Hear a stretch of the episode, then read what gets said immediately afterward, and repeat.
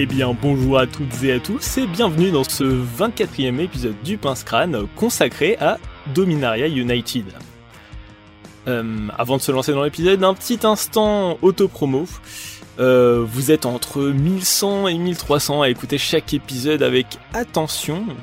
Oh, alors en additionnant hein, les, les, plateformes, sur YouTube on vient de franchir la modeste barre des 900 abonnés et ça serait vraiment super de passer les 1000 avant décembre. Alors, si vous trouvez un peu de temps pour vous abonner, ça serait vraiment un super soutien. Bon, allez, sans plus attendre, on détape ces landes, on pioche, c'est parti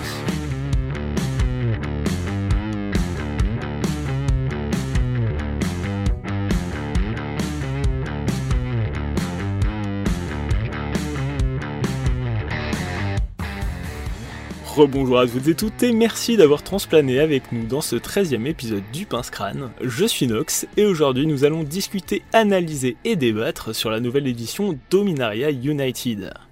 Mais avant tout, laissez-moi vous présenter mon invité. Il aide Val et PL à répandre la belle magie sur les internets, il aime me renvoyer la balle sur Twitter à travers des débats autour du commandeur. Voici Florian, aka Plus Belle Magie. Salut Florian Bonjour Nox, comment ça va? Eh ben écoute, ça va super. Est-ce que tu pourrais Est-ce que tu pourrais te présenter aux auditeurs? Alors bah tu l'as dit, Plumel Bagie, Aga euh, Florian pour euh, les plus intimes, en tout cas ceux avec qui je, tape le carton euh, plus régulièrement. vous pouvez me suivre sur Twitter, à la fois pour des reposts d'extraits bien choisi euh, de nos amis Valet PLL, et également pour un petit peu de, discussion commandeur et aussi du cube, puisque je, crée aussi euh, mes cubes, à la fois le contenu et le contenant. Donc si, si, ce format vous intéresse, ce compte Twitter est également fait pour vous. Ok. J'ai vu que tu avais fait un moment un, un Secret Lair spécial Plus Belle Magie ah oui, ouais, c'était un budget l'air, c'était euh, à l'occasion des 1000 euh, followers euh, sur le compte. Et effectivement, j'avais j'avais créé un petit petit jeu concours. On pouvait gagner 5 lots différents qui étaient en fait des proxys de cartes assez puissantes. De ah, trop cool. Ah, je me souviens, j'avais participé. Hein. Ok, ah. trop chouette. je suis malheureux, mais, mais merci quand même d'avoir participé. Ah bah, je, je, suis un fan de, des belles proxys de toute façon. Donc, euh, voilà. Bon, ça te dit de... On passe directement au sujet principal? Écoute, il faut battre le fer tant qu'il est chaud. Alors, euh, la fin des spoilers s'est fait euh, du coup il y a quelques jours. globalement, on, voilà, on retourne sur Dominaria. Ça y est, la menace phérexienne est bien présente. Euh, c'est quoi ton feeling euh, un petit peu bah, avec euh, la nostalgie que les gens peuvent ressentir autour de Dominaria, de la menace phyrexiane Alors moi je suis un vieux joueur de Magic. J'ai commencé en 94. D'accord. C'est-à-dire que le lore de Magic, bah, je l'ai suivi pas à pas, je, m'achetais les, livres. Euh, c'est un peu ça qui a fait mon niveau d'anglais aussi, parce que bah, les livres n'étaient pas traduits à l'époque. Hmm. Et un de mes un de mes bouquins par favoris s'appelle Zotran et ça raconte justement l'histoire de de Yogmos, de son ascension à à la création de Phyrexia. Et ça a toujours été quelque chose dans le lore qui m'a euh, qui m'a énormément fasciné parce que ça aborde plein de thèmes en fait. Euh, c'est pas juste un, savant fou qui fait de l'eugénisme, euh, c'est aussi comment il arrive à corrompre quasiment tout ce qu'il touche, les gens qu'il côtoie, etc. Et le fait euh, qu'il ait disparu dans Invasion m'a laissé un petit peu orphelin. Par conséquent, je dois t'avouer qu'à partir de, de Scars of Mirodin, je crois que c'est là qu'on commence à, revoir surgir nos, nos affreux métalliques. ça m'a fait quand même un petit euh, pincement au cœur. Je me suis dit, ah, peut-être qu'il y a, euh, mm. il y a l'occasion de retrouver un peu ce feeling-là. Et j'avoue que jusqu'ici, je suis assez, je suis assez satisfait de ce qu'ils en font. J'aimerais voir le retour de, de Papa, Papa Yogzugul, mais je pense pas que forcément cette direction dans le lore. C'est pas dit, hein Oui. C'est pas dit, c'est pas dit. Est-ce que leur but. Euh, est-ce que leur but, ça serait pas de, de ramener Papa ah, s'ils ramènent papa, ça, ça, va chier. Mm. ça, va, rigoler zéro. Mais euh, ouais, ça serait cool. En gros, chez toi, euh, ça, voilà, bon, ça, la nostalgie fonctionne complètement, c'est ça? complètement. Dominaria, c'est un de mes plans, euh, c'est un de mes plans favoris. Euh, mhm. Il y a toujours eu des dingueries dans Dominaria. Je veux dire que tu regardes les différents blocs qui se passent, qui se passe dessus, ou en tout cas qui montre le lore de, de Dominaria, que ce soit l'épopée d'Urza, que ce soit le bloc invasion, que ce soit Carnage Odyssée après justement après la défaite des Phyrexiens, et le, le, dernier Dominaria en date, qui date de 2017, si je raconte pas de bêtises. Euh, c'est toujours des sets dans lesquels tu vas trouver des dingueries, euh, à la fois pour la amateur de l'or et euh, bah, pour, euh, pour le joueur, et notamment le joueur de Commander, puisque justement la, la dernière itération de Dominaria, donc celle de 2017, avait donné quand même pas mal, euh, pas mal d'éléments, les sagas, pas mal de légendes hyper cool et très jouées. donc forcément, à chaque fois qu'on aborde ce plan-là, ah, je me dis, ah, je me frotte les mains en me disant, bon, ça va permettre d'avoir du changement et, d'apprendre de nouvelles choses. Ok. Euh, alors il y a Wizard qui a fait des annonces pour les prochaines éditions, donc on va encore euh, en manger hein, du Feryxian, du Urza d'ailleurs. Euh, donc il y a, il va y avoir Brother Wars et il va y avoir encore deux ou trois éditions. Ouais, trois éditions, mais une qui est un peu bizarre parce que c'est un épilogue de la précédente. Donc il y aura Phyrexian, All Will Be One après mmh. War, et ensuite March of the Machine, puis March of the Machine épilogue, qui est annoncé comme étant une petite extension. D'accord, ok. Bon. Qu'est-ce qu'ils appellent petite extension hein Ça peut être 140 cartes avec eux, on sait jamais. euh, mais en tout cas, oui, ça a l'air de, ça a l'air d'être un peu leur Avengers à eux, quoi. Même même dans la, même dans ouais. ensuite on voit bien qu'il y a, ils se sont dit bon, marche bien de, faire en épisodique comme ça. En même temps, voilà, la, la saga Phyrexian, si, si on compte à partir de Invasion, même voilà, si on compte à partir de Mirodin techniquement, parce que c'est dans Mirodin que que l'huile Phyrexian revient, ça fait quand même 20 ans, hein. Et tant que ça s'arrête, il est temps qu'on mette un, point final à, cette histoire peut-être aussi. Mmh. Ouais, c'est vraiment des chouettes antagonistes. Euh, ça change. Hein. Alors même si ça ça révolutionne rien euh, en termes d'écriture de méchants, mais ça, au moins, ça nous change euh, du euh, mastermind euh, qui cherche à récupérer le pouvoir, l'immortalité et tout le bordel. ça nous change des, des, des nécromanciens qui, voilà, qui cherchent encore et toujours l'immortalité de, Nicole Bolas. Ouais, là, il y a un esprit de ruche. Un esprit de ruche qui est assez cool, et puis surtout, ils s'en foutent en fait. Ils disent, bah non, non, mais bon, voilà, vous pouvez, vous mm. pouvez nous détruire, etc. Nous on reviendra toujours, et le but final, c'est que bah oui, tout ne fasse plus qu'un. Mm. Aucune individualité de rien. Donc euh, tu peux pas discuter. Tu pouvais peut-être discuter avec Bolas, bon il allait te la faire à l'envers, mais tu pouvais discuter avec. Là tu ne peux pas discuter. Mm. Qu'est-ce que tu fais quand tu as un adversaire qui dit bah, de toute façon euh, ça va être euh, au, au, mieux ça va être ça va être une terre dévastée quoi. Mm. Et pourtant, c'est quand même un petit peu nuancé parce que chaque préator, en tout cas c'est ce que j'en avais tiré d'avant, c'est chaque préator a, a, sa personnalité et n'a pas la, tout à fait la même vision de euh, qu'est-ce que l'avancement au final. Ouais, tout à fait. Bah, on sait donc c'est pas tant de ruches que ça au final. On sait que si Atraxa, donc, euh, des légendes peut-être les plus jouées de, dans le DH, n'a pas de rouge, c'est notamment parce que Eurebrask a refusé de participer à sa création. Mm. Effectivement, ils ont chacun une individualité. Bon, ils vont essayer de se la faire à l'envers aussi. C'était plus ou moins ce qui était expliqué dans le lore de, du retour de Phyrexa. Donc, euh, quand ils susurraient des mots doux à l'oreille de Karn, qui était leur prisonnier, pour euh, essayer de, de prendre l'ascendant sur les autres. Bon, a priori, c'est plutôt Elesh qui a, Elesh Nord qui a réussi son coup. Mais bon, voilà, c'est-à-dire qu'on sait, euh, même s'ils suivent un but euh, commun, donc un esprit de ruche, euh, les prétors ont cette particularité de quand même vouloir euh, bah, être en haut de, en haut de la pyramide, quoi. Hmm.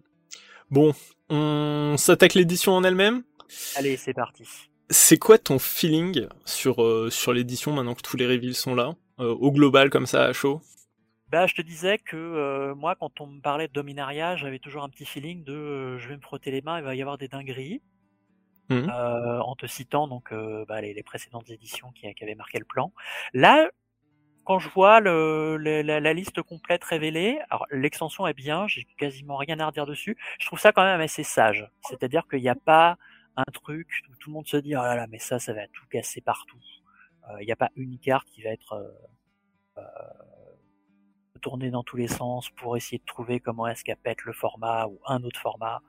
J'ai pas trouvé trop ça, donc ça mmh c'est plutôt cool parce que ça veut dire que le quelque part, euh, en tout cas pour les rares et les mythiques, on va dire. Peut-être que sur sur, sur d'autres valeurs de cartes, c'est pas forcément vrai, mais euh, en tout cas, j'ai pas eu ce souffle que j'ai pu avoir précédemment sur War of the Spark, euh, Dren ou Kaldheim pour parler d'éditions récentes où on savait très, très bien dès le départ que bah, cette carte-là, elle était pétée et que potentiellement elle allait ennuyer tout le monde. Quoi.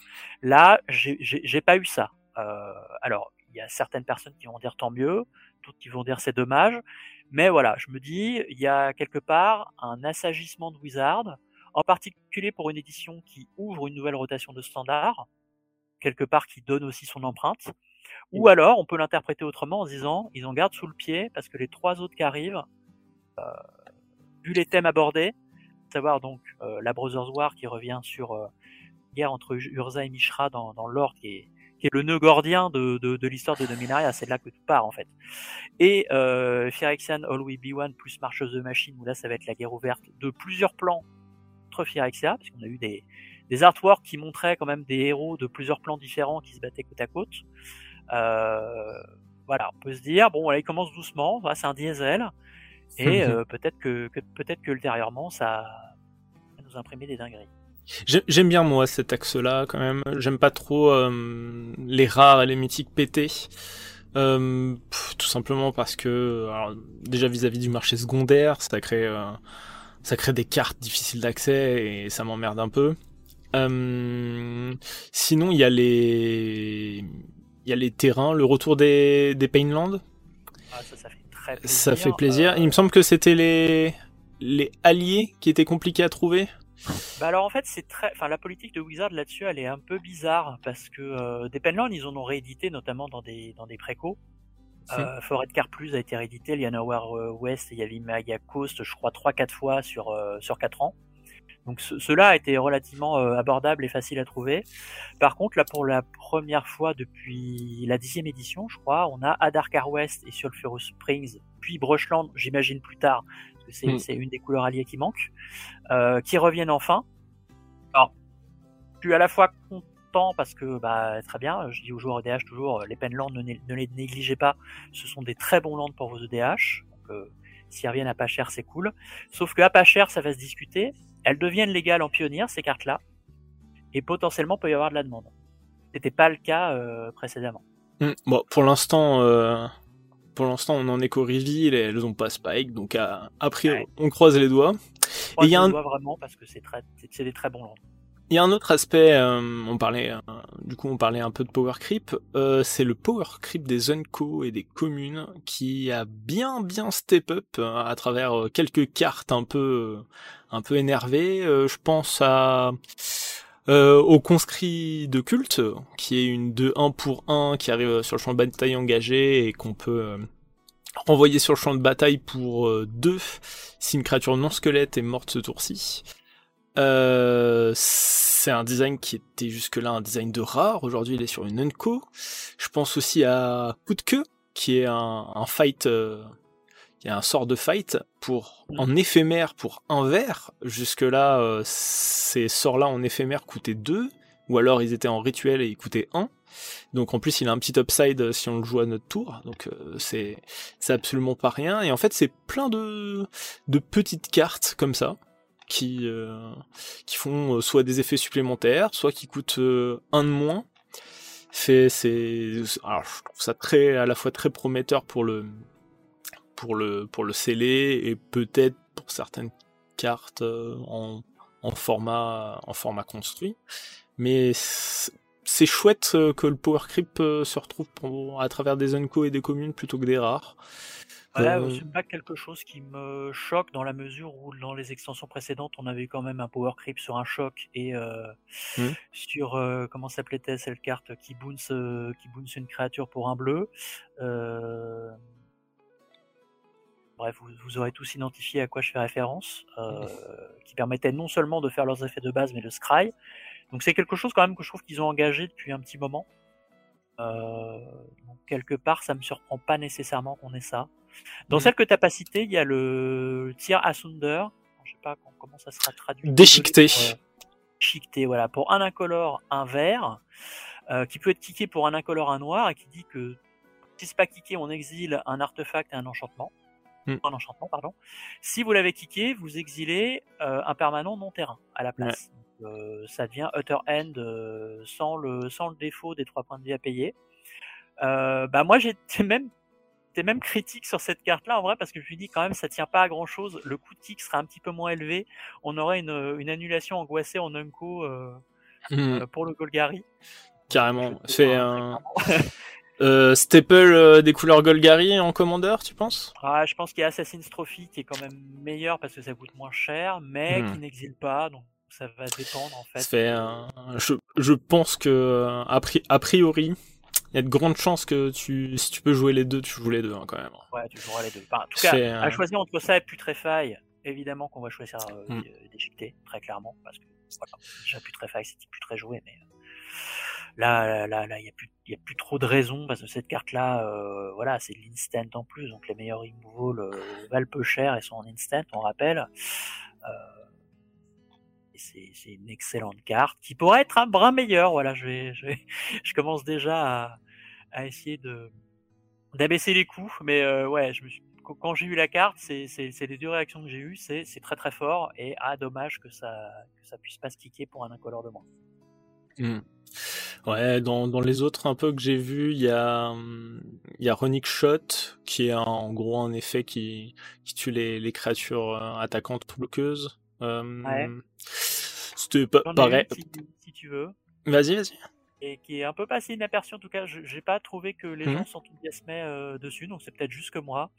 Euh, Aaron Benalia's Ruine, donc Aaron la, la ruine de Benalia, donc c'est une euh, créature Orzhov qui vaut 2 blancs, 1 noir, c'est une 3-3, 3 pour 3, c'est toujours bien, qui est Phyrexien et humain, il a la menace, et dit qu'on peut l'engager pour en payant Orzhov, donc un blanc et un noir, pour sacrifier notre créature et mettre un, un compteur plus 1 plus 1 sur chaque créature qu'on contrôle. Ah non, c'est c'est costaud. Hein. euh, Il y en C'est a un costaud.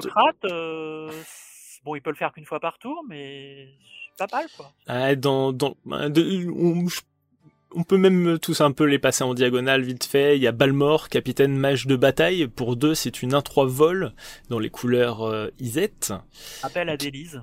Hmm, qui dit que à chaque fois qu'on lance un sort d'éphémère ou de rituel, les créatures qu'on contrôle gagnent plus 1 plus 0 et acquièrent le piétinement. Oh toutes les créatures gagnent plus 1 plus 0 et le piétinement à chaque fois qu'on lance un sort d'éphémère ou rituel. C'est même plus recentré sur les sorciers. euh, C'est euh, et c'est une unco, c'est assez incroyable.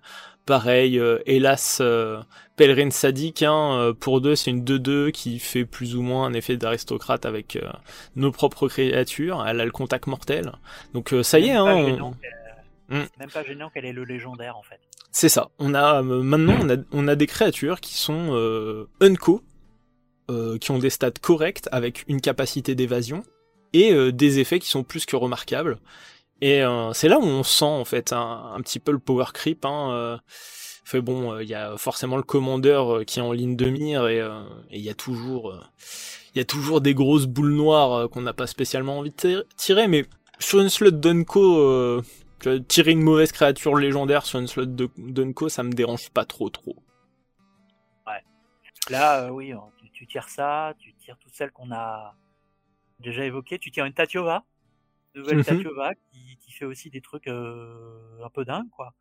Euh, a dit que les, les, les créatures terrain que vous contrôlez, on le vole. Ça, c'est un peu, un peu plus... euh, C'est un peu un peu plus obscur, mais mais elle dit qu'à chaque fois qu'un terrain arrive sur le champ de bataille, on contrôle 7 terrains ou plus, jusqu'à un, jusqu'à un terrain devient une 3-3 élémentale avec la célérité, c'est toujours un terrain, donc la, la célérité et le vol. Mm.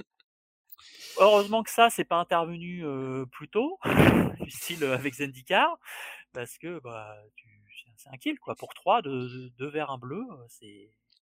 ouais, du, hein. du coup forcément là-dedans on a envie de jouer tous les tous les finishers qui animent euh, tous nos landes d'un coup. Bah, t'as Euh, envie de la jouer dans Omnat, euh, t'as envie de la jouer euh, dans Ouais bon. hein.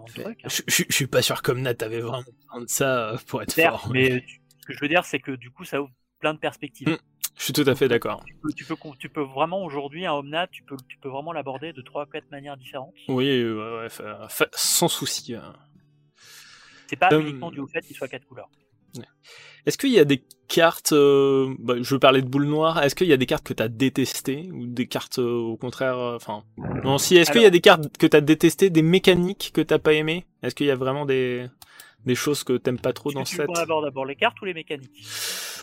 Allez, les mécaniques, c'est un peu plus Alors, général et on pourra se euh, recentrer après sur les cartes. Pas que je l'ai détesté, c'est que ça me laisse un peu circonspect. Mhm. moi, c'est pas. Je suis pas de nature à forcément dire je déteste un truc. C'est des fois, je, je suis devant et je me dis est-ce que ça va vraiment être joué, est-ce que c'est bien ou pas. Le N list, alors pour rappeler la mécanique, euh, la N-list, c'est une mécanique qui consiste à engager une bête qui n'a pas le mal d'invocation au moment de la phase d'attaque pour booster une créature avec le N-list. Vous mhm. avez une 2-2 avec le N-list, vous avez une 2-2 qui ne l'a pas, qui n'est pas arrivée ce tour-ci. Engagez la créature sans le N-list pour booster la force de la créature qui l'a. Hmm.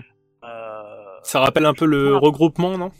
Ouais, ça, ça rappelle le banding. Alors un banding qu'on comprendrait, euh, parce que le banding à l'époque, euh, crois-moi que c'était pas tout le monde qui pouvait l'utiliser parce que c'était en plus il y avait le, banding with others, le banding with legend, donc c'était euh, vraiment un peu débile. Je me dis que dans l'absolu, c'est un truc qui peut être fort hors standard si vraiment tu fais un deck centralisé autour de très très bonnes bêtes avec d'autres combinaisons du type l'exalté, la myriade, voilà ce genre de choses. Mais je trouve ça extrêmement bizarre comme mécanique parce que c'est monté sur des bêtes, donc ça a tendance à te dire que c'est une mécanique un peu aggro, mais qui a l'air de se retenir puisque tu es obligé d'attaquer avec une seule bête à chaque fois. Ouais, c'est une mécanique de scellé, non? Ouais, une mécanique de scellé encore, parce que je trouve que si t'as pas de capa d'évasion dans l'histoire, il euh, y a certaines bêtes qu'on est on list, tu dis bah passeront plus jamais quoi, au passer le tour 3. Ouais, donc mécanique plutôt anecdotique au final. Ouais, celle que j'ai préférée, s'il faut en trouver une, parmi euh, les créatures qui ont cette capacité, c'est la gardienne de, gardienne de Nubenalia. Mm-hmm. Donc c'est une 2-2 euh, pour 2, un incolore, un blanc qui a le unlist et qui dit que quand t'as le unlist, on peut scry 2, c'est au moins ça de gagner. Et tu peux défausser une carte pour la rendre indestructible jusqu'à la fin du tour et l'engager. Donc voilà, mais euh, tu te dis, euh, bah en standard, je vais poser mon lourdeau à côté d'elle, je vais avoir besoin d'attendre un tour, puisque tu peux pas le faire avec des créatures ont le mal d'invocation, pour en faire une, une 8-2, engageant le, le lourdeau de, donc on a hérité de, de New Capena. Mais euh, voilà, c'est long quoi. Euh, Est-ce qu'il n'y a pas d'autres choses, euh, d'autres choses plus rapides à faire avec ça Ça, euh, voilà, j'étais un peu dans les nouvelles mécaniques, un peu euh, peu circonspect devant, j'attends de voir ce que ça donne, mais effectivement peut-être que ça va être un truc uniquement pour le limiter. Toujours un peu dommage parce que quand on crée une nouvelle capacité, on a quand même un peu envie de, s'en servir partout. Parce que t'en penses toi de, du J'ai pas d'avis, j'ai pas eu l'occasion euh, de tester la mécanique, j'aurais peut-être euh, l'occasion de la tester en AP, moi ça me ça m'évoque rien. Je je trouve que c'est un voilà, je, pense qu'ils ont passé du temps à essayer d'équilibrer ce truc-là et voilà, je pense que ça ça rentrera pas dans les annales. Mon point de vue aussi. Donc je, voilà, je, quand je dis je suis circonspect, j'attends peut-être que quelqu'un va me trouver une liste et en fait on va se retrouver le truc euh, quelque chose qu'on n'a pas vu et super pété, mais pour, l'instant je ne vois pas. Voilà, il y, aura peut-être euh, la créature dont tu parlais qui brillera peut-être, puis voilà. Ouais, peut-être. Et au niveau des cartes, euh, alors je vais peut-être pas me faire que des amis. c'est pas grave. Euh, hein. Ça, a été une, des premières cartes qui a été révélée et mon groupe WhatsApp, euh, ils ont commencé à me l'envoyer par paquet de 12 en disant regarde, ça c'est fumé, ça va être énorme, etc. Chez Old The Apocalypse, Yes. J'ai regardé la carte et je me dis, j'attends de voir. Parce que c'est un Underworld Dream sur pattes, alors avec beaucoup de pattes, hein, mille pattes euh, absolument immonde et, euh, et gigantesque, euh, qui va être joué, alors puisque je disais dans mon groupe WhatsApp, c'est les joueurs de DH, moi je pense que ça va être en, jouant en EDH surtout, mais de manière très situationnelle. Alors typiquement, vous avez un deck Nekuzar. ouais, bon, on y a, tout, on y a tous pensé. Hein. Voilà, c'est obligatoire. Ou à la rigueur, dans un groupe Hug auquel j'aurais pas pensé, qui, qui, jouerait du noir pour faire piocher les autres et, et les pinguer comme ça. Mais en dehors de ça, je trouve la carte elle est quand même assez moyenne. Elle a un très bon body. Euh, et dans le format, les effets asymétriques comme ça, je suis pas sûr que pas grand chose. Hmm. Elle va faire son truc, les gens vont la regarder une fois qu'elle est sur table, ça va être une créature avec une grosse cible sur le front. Et bon, voilà. les prétors, ça a été souvent ça, les rééditions, jusqu'ici. Euh, Jinji Taxia, je, trouvais trop forte à l'inverse, mais euh, surtout pour le limiter, parce que je trouvais hmm à mettre fin à des parties de draft euh, très rapidement et je, je déteste les cartes comme ça en, pour le limiter parce que je trouve que c'est un peu con euh, euh, de dire bah voilà j'ai posé ma carte t'as perdu parce qu'il y a très peu de chances que tu puisses y faire quelque chose. Mm. Euh, Vorinclex c'était plus gadget et surtout très cher. Mm-hmm. à Brasque, bah voilà, on a vu la carte quand elle été révélée en New Capana. On a dit, bah oui, on a vu la carte. Ah, c'était pas fameux.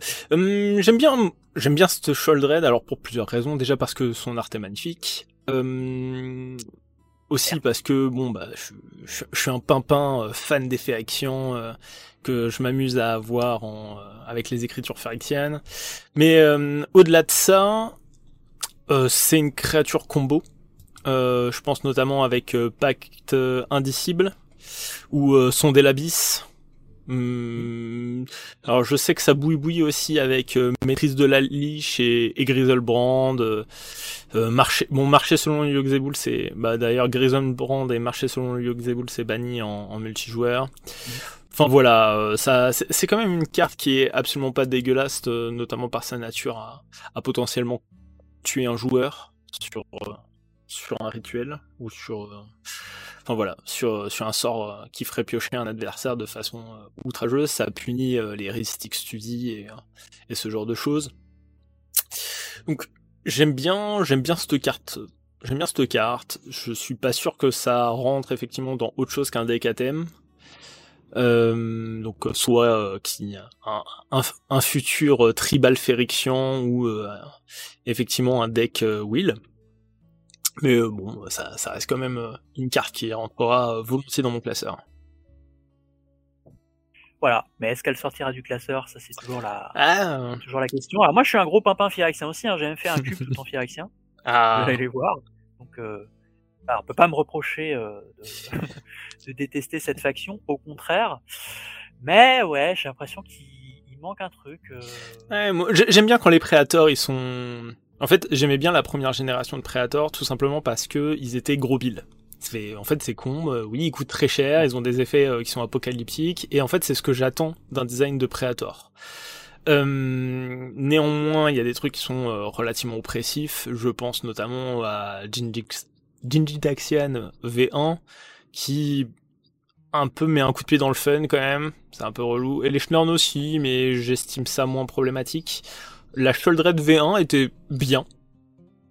Point. Euh, Vorinclex V1 était un peu relou, mais j'ai beaucoup aimé euh, Vorinclex et Jinditaxian V2 euh, dans la mesure où euh, voilà, ils étaient gros, ils faisaient des gros effets, et c'est ce que j'attendais en fait euh, d'un Predator en fait, tout simplement.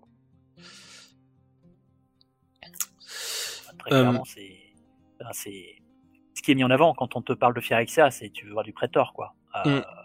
Ah, je, à choisir, je trouve que je trouve que le premier Vorinclex était plus relou que le Gigi Taxias, entre parenthèses. oui, oui, euh, bon après ça se discute. Hein, mais, Voilà, euh, après ça se discute. Et Sheoldred, euh, était un peu cher pour être vraiment joué. Ouais, mais enfin voilà, elle, elle, avait un, elle avait un effet, euh, comment dire, quoi. voilà, elle avait un effet tape à l'œil. oui, elle coûtait un peu cher, mais c'est voilà, j'aurais eu une nouvelle Sheoldred de Stackabila en, en termes d'intérêt. Euh, j'aurais peut-être préféré, tu vois. En fait, j'aurais préféré qu'elle soit. Euh, ouais, voilà. J'aurais préféré que ça soit une plus une carte de pimpin euh, que ça.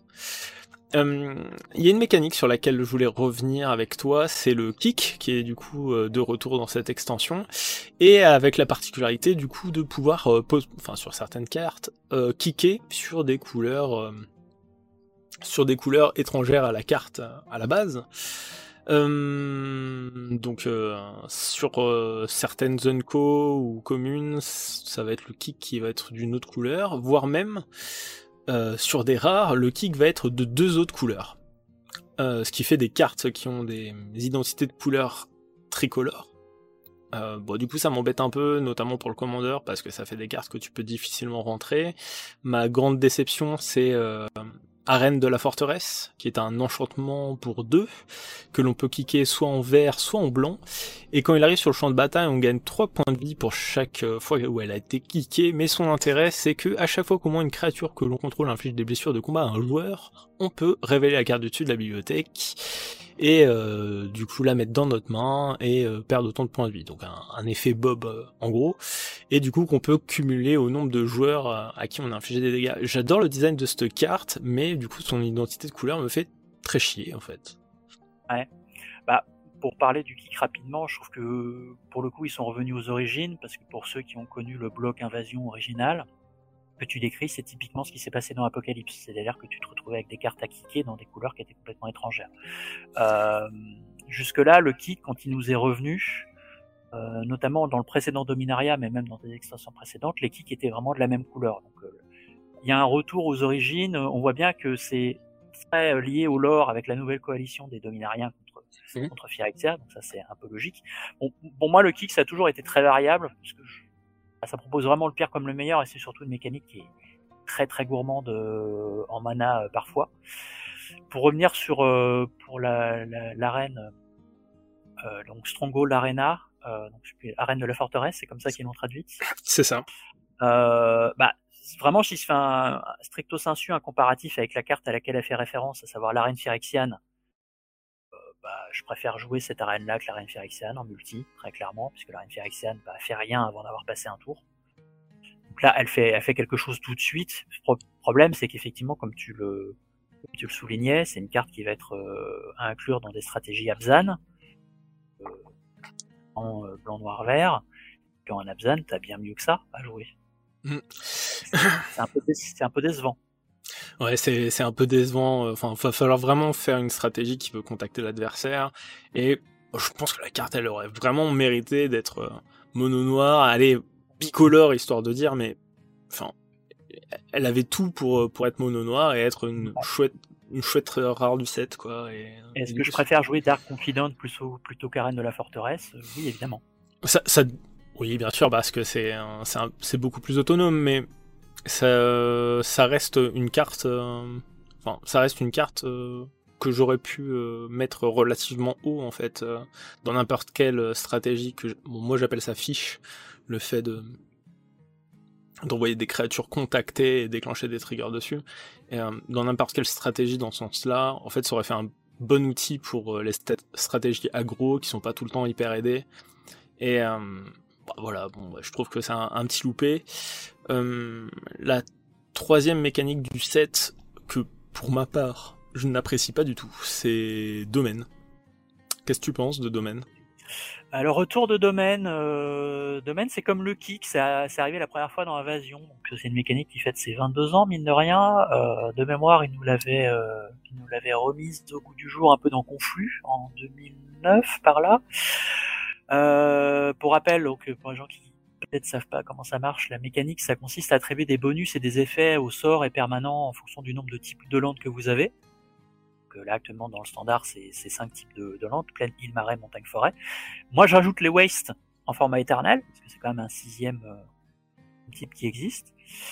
Et perso, j'ai jamais trouvé ça vraiment incroyable, effectivement. C'est-à-dire qu'en dehors des cartes comme euh, Collective Restraint, qui est une sorte de propagande euh, qui rend tes... rend le fait t'attaquer de plus en plus cher au fur et à mesure que tu rajoutes des terrains de, de différents types en jeu, ou euh, une carte récente dans Modern Horizon qui était le, le Cavru territorial. Lui Ouais. devenait plus fort euh, au fur et à mesure que tu avais des types de terrains de base. Je trouve ça sympatoche, mais sans plus. Alors c'est très aidé par les triomes, etc. aujourd'hui, ce qu'on n'avait pas à l'époque. Euh, malgré tout, je je trouve qu'il n'y a pas franchement une carte qui dénote. Et euh, le problème Mhm. du power creep qu'on a cité précédemment, c'est que bah, depuis, euh, depuis 22 ans que cette mécanique existe, on a mieux à jouer. quoi. Ouais, je trouve, je trouve ça un peu dommage. Dans une mécanique qui ressemble un peu et que je préfère, c'est Convergence, qui s'intéressait au nombre de couleurs euh, que tu utilisais pour caster ton sort, et du coup qui avait des effets de plus- en plus forts, plus tu utilisais de couleurs. Pour moi, ça, a un peu plus de sens, notamment avec euh, toute la thématique euh, multicolore qu'ils ont essayé de faire euh, avec les cartes commandeurs. Mais euh, ouais, ça, me dérange domaine, ça me dérange domaine déjà parce qu'en standard, bon, certes il y a les trinômes, donc c'est potentiellement, c'est ouais, il y a les trinômes de de les rues de la Nouvelle Capena, donc ça sera certainement joué. Et... Bon, ok.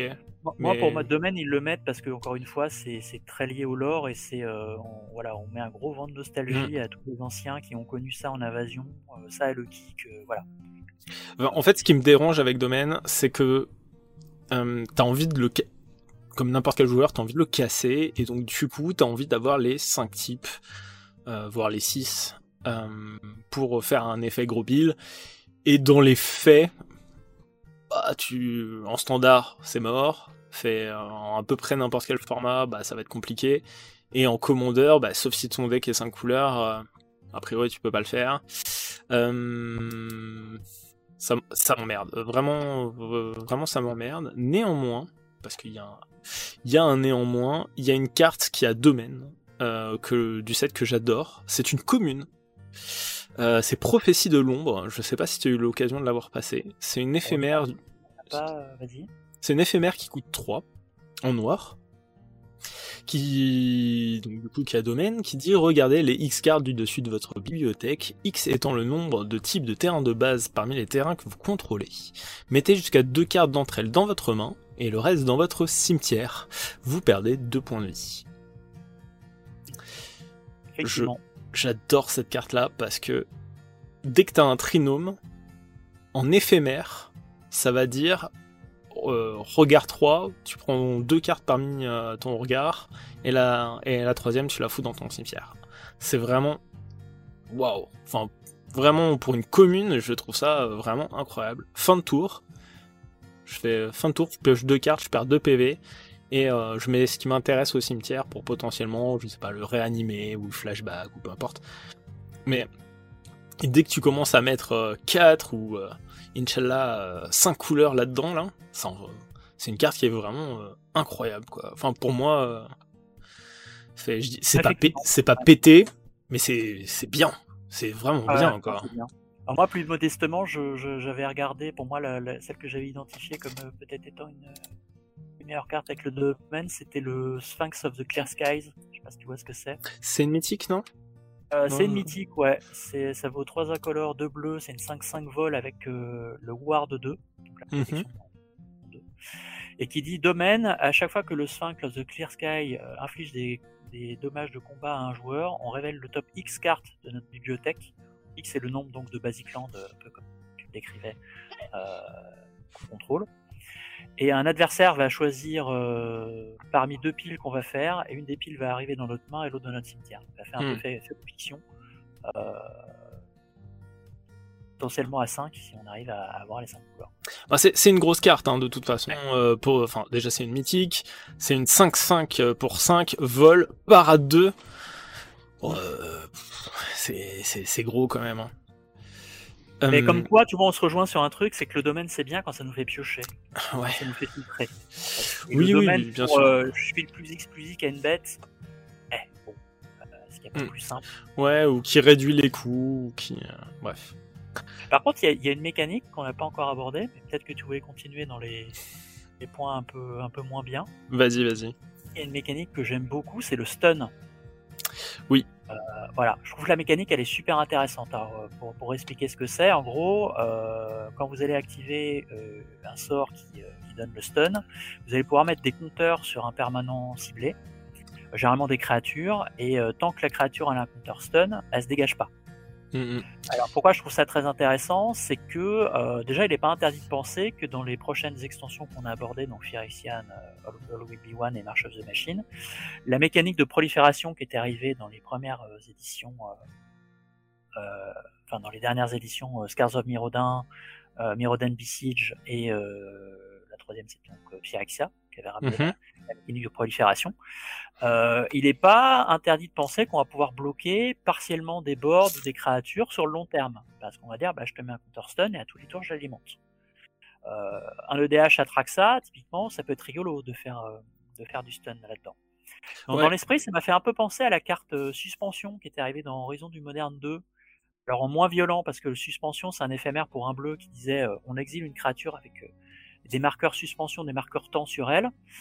Donc c'est moins définitif parce que le joueur, il va toujours essayer, enfin, il, va pouvoir toujours trouver une mécanique pour détaper sa bête. Mhm. Malgré tout, je trouve qu'en bleu, qui manque souvent cruellement de bons anti-bêtes ou euh, de bonne gestion de board, il se retrouve avec une mécanique qui est plutôt cool.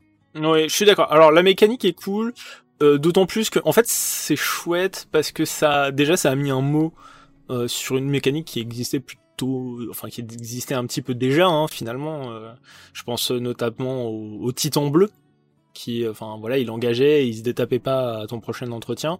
Là du coup on peut le cumuler. Donc c'est chouette. Et puis surtout, ça donne, ça donne un mot. Du coup, enfin, lors des parties pour dialoguer, c'est quand même relativement plus simple. Jusque-là, j'appelais ça Frost. Frost. Euh, donc euh, congelé. Dans, dans, une des créatures que, enfin, cartes qui possèdent la mécanique stun que j'aime bien, il y a le Frostfit Strider, donc un géant mmh. élémentaire, 4-4 pour 5, avec la parade 2, mais qui dit quand il arrive en jeu, il va taper une créature adverse en lui mettant euh, un marqueur stun. Ça, je pense qu'en limité, tu vois, en parlant de power creep, ça peut, ça peut ouvrir les voies, quoi. ouais, c'est, c'est vraiment pas mal. Alors, est-ce que ça te dit maintenant de peut-être passer à nos coups de cœur? Vas-y. Alors, bah, vas-y, je te, je te laisse commencer. Que, sur quoi t'as craqué dans, euh, dans cette ah, édition? J'hésite parce que euh, j'en ai devant moi, parce que j'ai pris mes petites notes, hein, évidemment. Et tu peux parler de tout, euh, tu peux parler de tout, il y a aucun problème. mais ça va être peut-être un peu long d'en parler de 5 ou 6. je vais essayer de choisir. Alors, un qui est très prometteuse, mais qui, ça se trouve, va rien faire du tout. je trouve que Joyra, Edgeless Innovator, mhm. elle a un très gros potentiel de combo. Euh, alors, pour rappel, donc c'est une créature légendaire qui est une 2-3 pour 2 qui se paye en IZ, donc un bleu, un rouge, qui dit qu'on peut l'engager pour euh, lui ajouter deux compteurs ingéniosité et euh, ensuite poser un artefact en jeu, cet artefact d'un coup de X qui est forcément inférieur ou égal au nombre de compteurs ingéniosité qu'elle a sur elle. Donc en gros, c'est au tour 3, vous pouvez commencer à en profiter, vous l'engagez, vous lui mettez deux compteurs, vous posez une jambière d'éclair, vous l'équipez. Bah, là, c'est le niveau le plus simple, euh, voilà. Mais je vois déjà fleurir euh, à droite et à gauche des gens qui commencent à dire ah mais attends, je pose un, un corridor monitor en jeu, ça la détape, coup, je peux le réutiliser pour euh, mettre un artefact à 4 en jeu. Bon bref, euh, je ne sais pas si elle va percer, notamment notamment en CEDH, parce que elle a l'air elle a l'air de d'être faite pour du CEDH en vrai. Euh, mais il y a plein d'applications super rapides à les trouver. Elle prend des compteurs, donc à partir de là, je trouve que tous les abus sont possibles. On parlait de prolifération à l'instant. Typiquement, euh, ça serait un peu lent et lourd, mais euh, on peut penser à ce genre de truc-là. Et avec n'importe quel moteur de détape, on peut commencer, pour peu que tu pioches un peu, à poser des dingueries très rapidement. Ouais. Non, je suis d'accord. Je sais pas, moi, c'est pas, pas le genre de design que j'aime beaucoup. Euh, parce que, enfin voilà, ça, ça casse les coups euh, des artefacts. Euh. en tout cas, avec, le prisme du commandeur, je trouve que c'est un design qui est pas, pas, très novateur, même si la façon de le faire est originale. réduire les coûts des artefacts pour boubouter. Bon, ok. Et après, ça doit faire des bêtises certainement avec signal d'alarme ou genre de choses, je suppose. Ah, j'ai pas creusé plus. Comme toi, je, je suis pas forcément fan de ce genre de mécanique moi à les jouer. Et je mhm. peux comprendre l'engouement des gens en disant euh, Ah ouais, mais attends, euh, le truc est fort quand même. Ouais. C'est un, design un peu facile en fait de, de faire du IZ euh, artefact. On réduit les coûts des artefacts. Un fois que tu la lis, t'as un peu quand même les yeux qui brillent parce que tu dis Ah ouais, mais tu peux faire hmm. un truc, stylé avec ça. Un peu dans le même style, j'avais Threats Undetected, donc j'imagine que ça doit être menace non détectée en français. Je suis hmm. désolé, hein, moi je, comme je, je joue surtout en anglais, généralement je vais je vais avoir les, noms des cartes en anglais. C'est pas pour me la péter, c'est juste que c'est une habitude que j'ai. Euh, euh, menace non identifiée. Euh. Non, menace non identifiée Ouais. Ok. Donc c'est un rituel qui vaut deux incolores un vert. Mm. Et qui dit qu'on peut chercher notre bibliothèque pour jusqu'à 4 cartes de créatures avec des, des, des noms avec des, forces différentes, avec des, forces différentes. Avec des forces différentes, je te remercie. Les révéler. Un adversaire, comme pour, euh, pour Fiction ou Gifts Given, va choisir une des piles, à l'exception du fait que cette fois-ci, l'une des piles va arriver dans votre main et l'autre, vous allez la remélanger. Euh, alors, déjà, un truc que je, que je remarque, donc évidemment, la carte fait directement référence, comme je disais, à, Gift Ungiven. Donné, donc Gifts, Ungiven en anglais. C'est le second sort vert qui, qui fait référence d'ailleurs à cette carte-là, puisqu'on avait déjà eu euh, Realms Uncharted, qui le faisait pour les terrains, hmm. qui, qui, permettait d'aller chercher du Urborg, euh, euh, des choses comme ça pour, euh, pour progresser dans, dans, son plan de jeu, voire dans des combos si on joue au combo. Donc ça a l'air déjà d'être un truc qui est réservé à deux couleurs pour l'instant. C'est-à-dire que sur, sur 20 ans que la mécanique existe, on a eu que sur du vert et du bleu. Et euh, bah pareil, je trouve ça très fort parce que ça peut amener pareil de la combo facile quoi. Je vais chercher un Kiki Jiki, euh, des tuteurs comme Imperial Recruiter, une Ange de la Restauration, n'importe quoi d'autre, et je vais mettre mon adversaire dans une, dans une position où quoi qu'il choisisse en fait, il est quasiment obligé de me donner les pièces dont j'ai besoin. Euh, mais je la jouerai pas forcément comme ça. Moi, j'y vois aussi un, côté un peu plus politique. Moi, généralement, quand j'ai des cartes comme ça dans mes decks, par exemple, Féo Fiction, ça m'arrive euh, de la jouer. C'est généralement une carte que je vais jouer en disant, euh, regardez les gars, il y a une menace sur la carte. Moi, dans mon deck, j'ai des trucs qui permettent de la gérer. Donc, de choisir un adversaire en lui disant, bah, voilà, je te fais deux piles. Euh, il y a une pile avec la carte qui va permettre de nous sauver et un truc dont j'ai besoin. Tu me la donnes ou pas? Mm. Ouais, ouais, non, mais je suis, je suis d'accord. J'aime, alors j'aime bien le fait que ça soit gift and given en nerfé, parce que du coup tu vas pas mettre tes créatures au cimetière, et donc du coup il y a pas de, y a pas de blague à faire. Euh... Ça reste quand même un tutor qui fait forcément du card advantage. Donc euh, bah, sur le papier, euh, rien que ça, ça paraît, ça paraît absolument pas déconnant. Je sais pas, je vais certainement m'en procurer une, mais en fait, euh, le souci c'est que ça, je joue ça, je joue d'autres tutors au-dessus en fait, et je, je me sens pas de, de jouer spécialement celle-là euh, au-dessus de euh, Crimson Zenith euh, ou ouais, Natural Order, ce, ce, genre de truc un peu déjà craqué, hein, on est d'accord, mais je m'amuse pas à rentrer forcément 15 tutors dans chaque deck.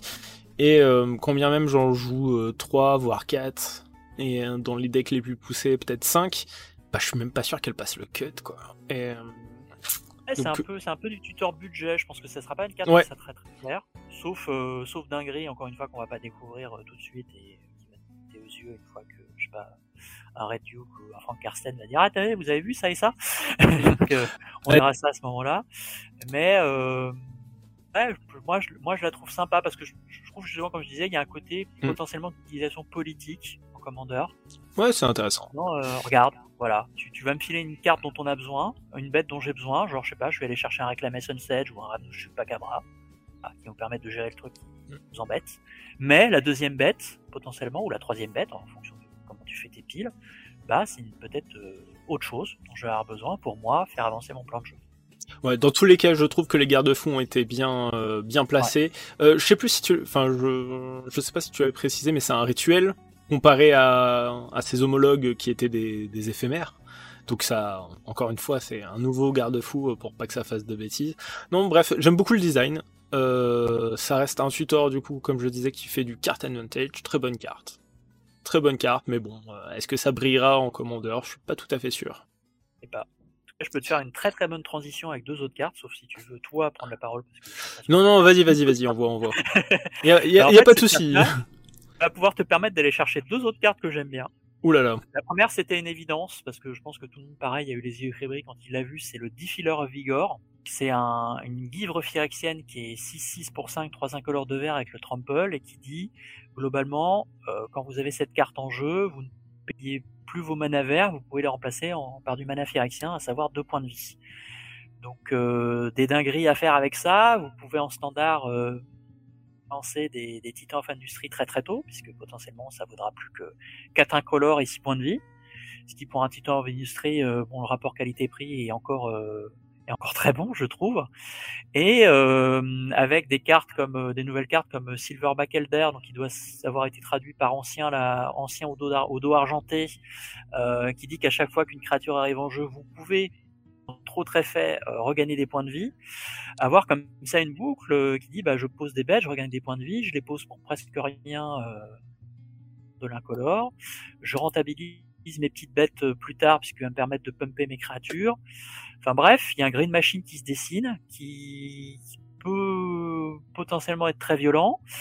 Et euh, moi, je regarde cette carte-là pour l'instant avec des yeux en amouré, en me disant j'ai un gros tamas euh, qui est plein de bêtes très chères, euh, dont le but est quand même de mettre des sacrés tartasses avec un commandeur qui est pas cher et qui est 11-8, un truc comme ça. Donc il y a voilà, je, je regarde cette carte-là, je me dis ah, c'est bien quand même. Ouais, je suis, je suis d'accord. Dans, dans, donc du coup, comme je le disais, c'est, c'est, c'est un cycle. Donc elle, a des, elle a un homologue de chaque couleur. Euh, alors certains brillent plus ou moins. Moi, celui que je trouve aussi à côté très fort, c'est le bleu, qui est un sphinx et qui a du coup la même capacité euh, de, de, réduction de coût euh. Sauf que c'est une 4-3 vol et elle dit que quand on caste un permanent bleu, on pioche une carte, ça paraît strong. C'est alors de toute façon il y a marqué piocher une carte donc euh, ça paraît bien. Le blanc est sympathique, il fait des tokens et euh, le le rouge ping euh, ping ce qu'on veut. Ouais, assez anecdotique le rouge je trouve. Ah ouais? Bon je, je, pense que ça fera ça fera certainement quelques bêtises par-ci par-là sans, sans forcément être incroyable. Et moi, c'est le noir que je trouve très anecdotique, qui donne plus 1 plus 0 et le contact mortel à une bête. Chaque fois que tu joues un permanent noir, donc il faut jouer beaucoup de permanents noirs. Ouais. Tu fais des trucs, mais effectivement. Je, trouve, je trouve ça, un, je trouve ça un peu triste. Néanmoins, c'est pas dit que je le joue pas dans mon deck euh, Shadowborns euh, pour payer euh, deux points de vie avec euh, pour caster mes Shadowborns. Donc pourquoi pas Je je sais pas. J'y réfléchis. Ouais ouais, ça me fait aussi pas mal réduire le coût de mes démons. Pourquoi pas J'y réfléchis, mais bon, sans plus. Euh, un autre coup de cœur peut-être? Ouais, bah, la deuxième carte que tu pourrais aller chercher, donc avec le menace non identifiée, c'est moi c'est un vrai coup de cœur parce que c'est un de mes commandants que je préfère. Mm. Euh, cette carte-là s'intègre parfaitement dedans. D'ailleurs, c'est le truc le plus évident. C'est l'âme de Wingrace, donc l'âme de Vertus. D'accord. Soul of Wingrace en anglais, qui vaut un incolore et Yound, donc un noir, un rouge, un vert, qui est une 5-4, qui est une créature euh, qui permet de faire des choses de manière modale. Alors en EDH, on aime bien faire les choses en, en modale parce que c'est très flexible. Elle dit qu'à chaque fois que euh, la Soul of Wingress arrive sur le champ de bataille ou qu'elle attaque, on peut mettre un terrain depuis, le cimetière, depuis un cimetière sur le champ de bataille sous notre contrôle. Et ensuite, on peut payer un vert, défausser une carte de terrain, gagner 3 points de vie, ou il y a un incolore, un rouge, défausser une carte de terrain, piocher une carte. Encore, deux incolores, un noir, défausser toujours une carte de terrain, et euh, il acquiert l'indestructible et on l'engage. Alors il y a plein de trucs à dire là-dessus. Comme je disais, la, le truc le plus évident, c'est de dire, bah oui, évidemment, avec euh, le Wingrace original, donc qui est un, qui est un intervenu dans les précos de 2017 ou 2018, euh, c'est une évidence que ça se marie euh, très très bien. Après tout, c'est la même personne, donc c'est normal. Mais la petite précision de rien qui dit un cimetière, prendre un terrain, un cimetière. on se dit, bah oui, on peut aller piquer les fetch, on peut aller piquer une Westland, on peut aller piquer plein de trucs en fait pour euh, à la fois progresser dans, dans, son rang personnel ou acquérir des de l'utilitaire euh, de nos voisins voisines autour de la table. Ça, déjà c'est très très fort. Mais je trouve aussi dans une autre mesure que ça ouvre d'autres stratégies que le, le, deck Landfall faisait pas forcément euh, soit bien, soit euh, soit de manière régulière. Par exemple, on peut imaginer un deck EDH avec euh, Assaut Sismique ou Lance Edge qui fait à peu près la même chose. Donc là, c'est vous défaussez des cartes de terrain, vous mettez des dégâts. Ou euh, dernièrement, on a eu euh, aussi euh, Influence d'Ayulia en Modern Horizon qui permet de faire la même chose, c'est-à-dire défausser des, des terrains, mais cette fois-ci pour mettre des tokens nounours en jeu. Donc on peut se faire un board avec ça. Tu as le Bone Miser et le Surgery Badgezor. Alors désolé toujours, je vous donne les cartes en anglais, mais en gros c'est c'est rien n'est jamais perdu, je crois en français. Oui. Euh, qui dit que quand vous défaussez des choses, et eh ben en fonction de ce que vous défaussez, vous allez à la fois pouvoir euh, euh, mettre du board, piocher des cartes ou faire de la mana. Là, en l'occurrence, si on dégage, des, si on défausse des cartes de terrain, on pourra faire de la mana blinde. Euh, évidemment, tu as le chaman Rhythmore qui se marie merveilleusement bien avec mm. cette stratégie. Tu peux rentabiliser des Magnetic Insight, tu peux nourrir un, un monstre de Gitrog. Enfin bref, Polyvalent. tu peux faire un deck terrain, mais complètement différent de tout ce qu'on a l'habitude de voir. Mm. Ok. Euh, allez, vas-y, enchaîne encore euh, avec un autre coup de cœur et après je vais parler un peu des miens. Ok, coup de cœur basique, euh, Ether Chandler. Euh, Ether Chandler. Canalisateur d'éther, j'imagine. deux incolores, un bleu, donc c'est une 2-1. Deux très bons types, il est à la fois humain et sorcier. Mm-hmm. Et il dit que quand il arrive sur le champ de bataille, on va choisir un créer un oiseau blanc 1-1 avec le vol, renvoyer un permanent non terrain à la main de son propriétaire ou piocher une carte. ah lui il fait fait plein de, de, trucs que faisaient les sorciers ou des manowars, etc. Et bah, encore une fois, je disais qu'on adore les, les, cartes qui font du modal en EDH. Et bah lui, il est juste génial. Ah, lui, c'est vraiment salade tomate oignon. Il fait un, il fait un peu tout. On a envie de le blinker. Il peut ah, Typiquement, on est sur le power creep là. Ouais, ouais, il peut se blinker, il peut se copier. Il fait des choses, hein. Euh, moi, il y a un truc que j'ai beaucoup beaucoup aimé dans cette édition, c'est le cycle des lords. Alors c'est c'est un cycle euh, du coup de, de 5 cartes. Hein. Euh, chacun représente une tribu, chacun coûte 2. Alors des fois deux colorés, des fois un incolore plus une couleur. On a un, un gobelin, un ondin, un soldat, un clair et un elfe. Euh, les 5 sont relativement forts, voire même très forts pour certains. Euh, L'elfe notamment va certainement voir du jeu en Legacy. Euh... L'elfe c'est le meilleur pour moi. Ouais, ouais, il est, il est, il est fort. Euh, donc euh, en plus de faire un effet d'antienne, il dit qu'à chaque fois qu'on caste un spell, on peut payer un verre et piocher une carte. le clair, donc le noir, euh, donc il a son effet euh, d'antienne et il dit que pour 5 on peut sacrifier un autre clair et aller chercher une créature noire et la mettre sur le champ de bataille. Euh, chercher dans la bibliothèque, hein, donc ça, ça, paraît, euh, ça paraît complètement con. Euh, et le gobelin, le gobelin aussi, hein, il risque de voir du, du jeu en construit. J'ai vu, j'ai vu pas mal de gens en parler. Pour deux, c'est une 1-1 qui fait un effet d'ancienne et qui dit que à chaque fois il y a un autre gobelin son contrôle meurt, on fait euh, du coup de l'impulse draw et euh, de l'impulse draw jusqu'à euh, jusqu'à la fin du prochain tour. Donc gros, beau, beau carton, beau carton. Le Londin c'est pareil, il est, il est plutôt fort, mais pour le coup l'attribut est moins bien représenté. c'est une 1-1 pour 2. On aura du bientôt aussi. Hein. peut-être peut-être que le, le, comeback de Ondin en moderne c'est une 1-1 pour 2 euh, donc avec, euh, avec, le flash et son effet d'antienne. Donc euh, bon bah ça peut déjà faire des, des, tricks un peu rigolos, mais surtout il dit qu'on peut sacrifier un, un merfolk pour contrecarrer un sort non créature, à moins que son contrôleur ne paye 1. ça a l'air de faire des petites bêtises. Hein. Bref, ce, moi qui suis fan des jeux tribaux en général, bah là forcément ça ça m'a complètement conquis. Je comprends. Et euh, il y a une autre carte, euh, alors qui n'est pas du tout un cycle. Hein, euh, Je peux dire un dernier petit truc sur le Bien sûr, tout à fait. Hein.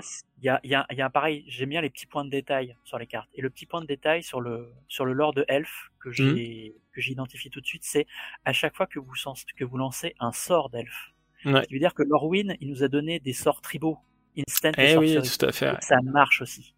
Trouve ça dingue en fait. Ouais, c'est c'est assez ouf. Il y a, y a, une carte que, que j'aime beaucoup. J'ai eu pas mal de discussions autour d'elle euh, pour savoir si euh, est-ce que euh, ça sera une future grosse carte du commandeur ou pas. C'est euh, The Cruelty of Jix. Donc c'est une saga. Je sais pas si si tu identifies la carte. Ouais. Tout à fait. Donc elle a la nouvelle mécanique de Read Ahead. C'est ça.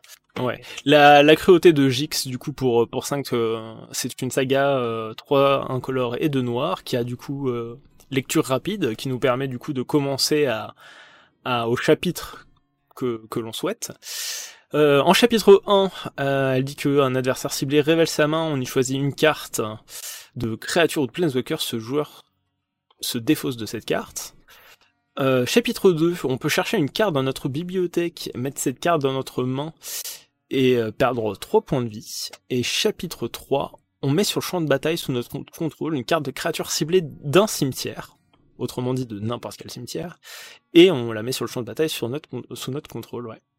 Euh, je trouve cette carte très très sexy. Euh, là où peut-être le premier chapitre est anecdotique, et encore, euh, pourquoi pas, pour temporiser, commencer au chapitre 1, pour avoir un tutor en stand-by, et, du coup se dire, bon, on va attendre un peu avant le tutor.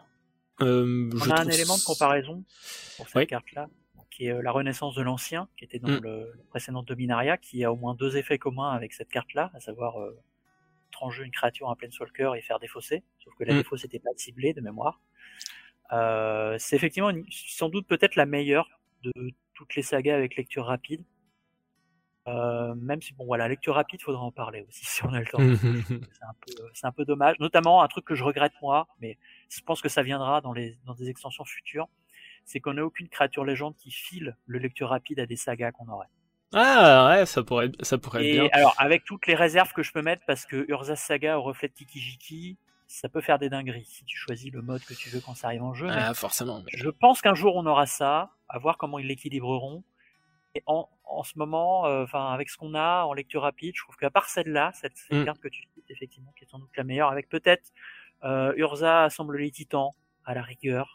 Oui, bah, c'est c'est mignon. C'est corner, c'est très corner, c'est faux. Ouais, il y a, hum, enfin bref, je, je trouve cette carte relativement puissante, déjà parce que tu réanimes et tu tords, ça paraît très con. En fait, pour 5, la réanimation dans n'importe quel cimetière, c'était un petit peu le, le standard. Bon, il y avait toujours un upside, mais euh, là, ça fait quand même un gros upside.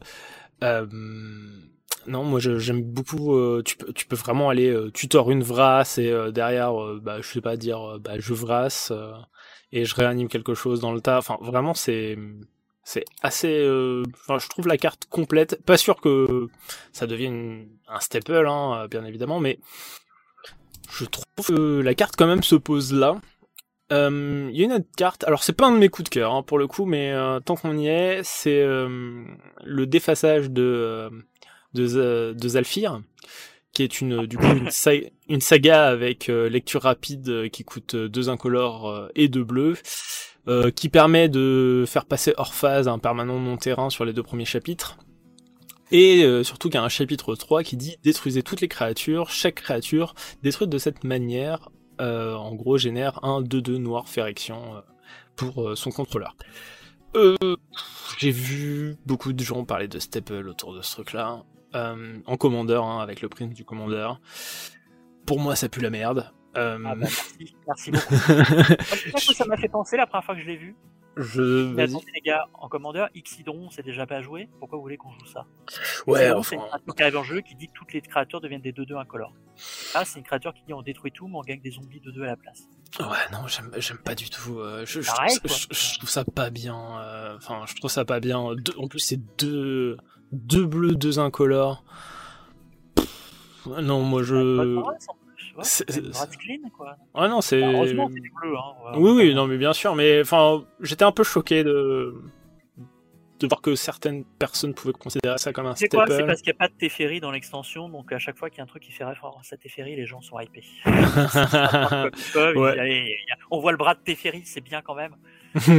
ouais, bah c'est un petit bout de Teferi quelque part. Petit bout de Teferi, mais bon. Euh, par contre, une carte qui a une sacrée gueule de Staple et euh, pour laquelle je me pose beaucoup de questions, c'est Plaza of Hero, donc euh, qui est un terrain un terrain qui, qui, fait de qui fait de l'incolore, qui fait un mana de n'importe quelle couleur tant que c'est pour caster une créature légendaire, qui a une troisième capacité de mana, qui dit qu'il fait un mana de la couleur euh, de n'importe quelle couleur tant qu'on a une créature. Euh, non, pardon.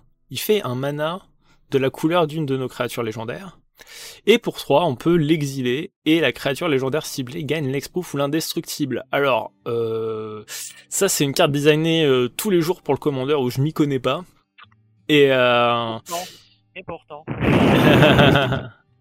et, donc, elle n'est pas dans les les gars. ouais. Et dans les, dans les faits, en fait, euh, avec le prise du commandeur, qu'est-ce que ça dit? Ça dit que c'est une tour de commandement pour caster votre commandement. Euh, pour, c'est une tour de commandement pour caster votre commandant.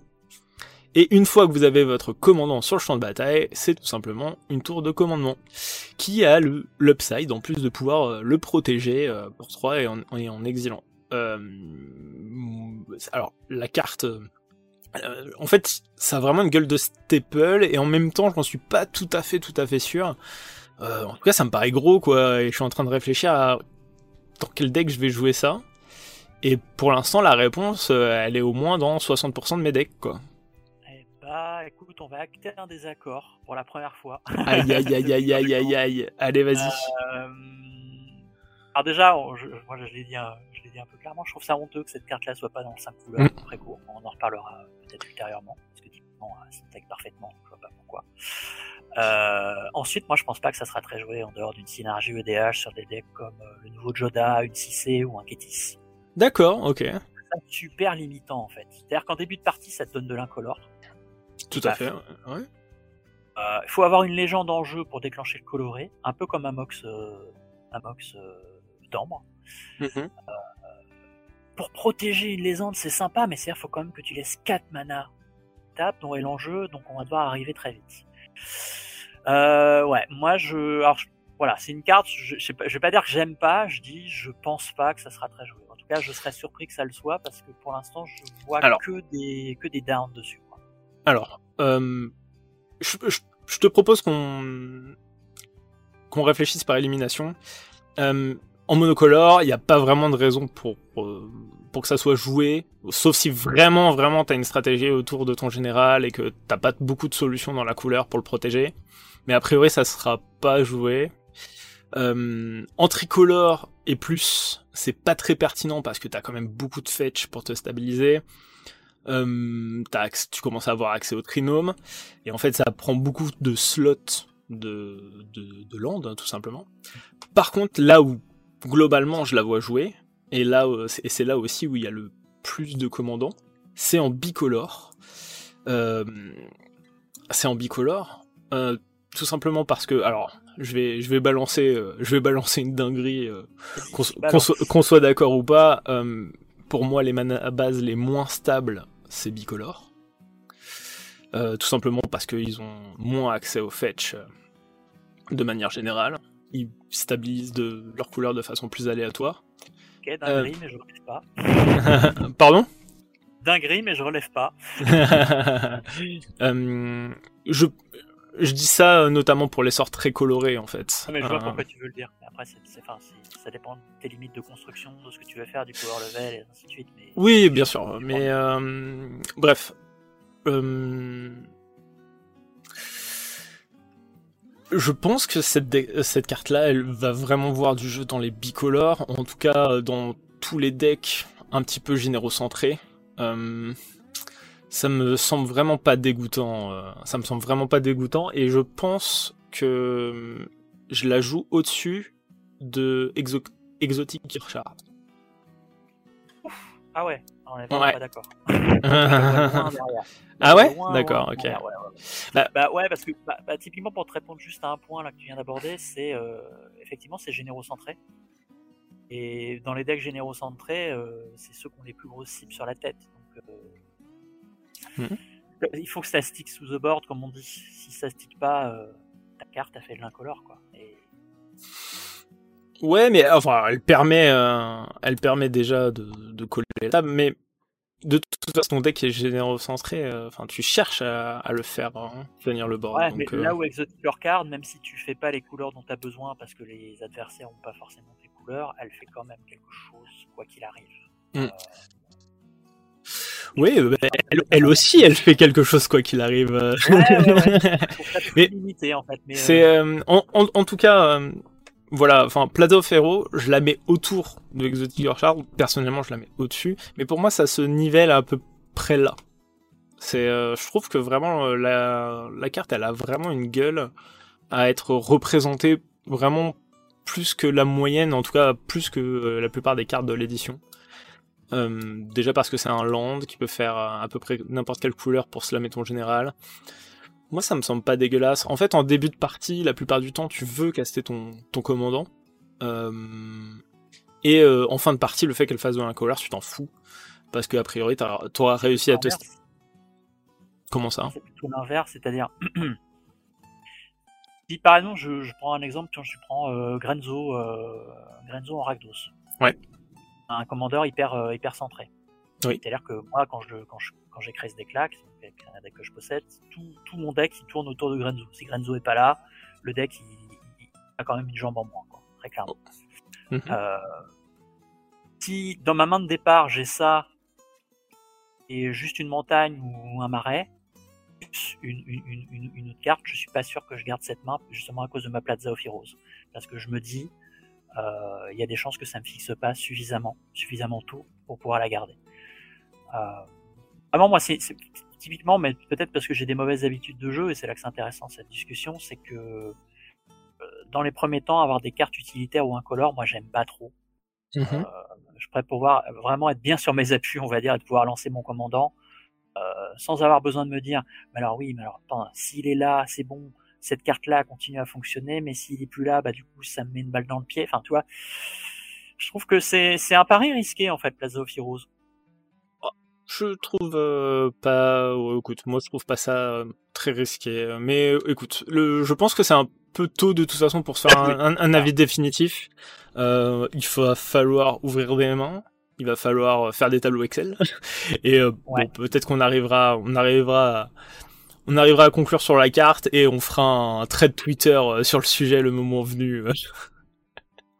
Twitter enflammé. Ouais.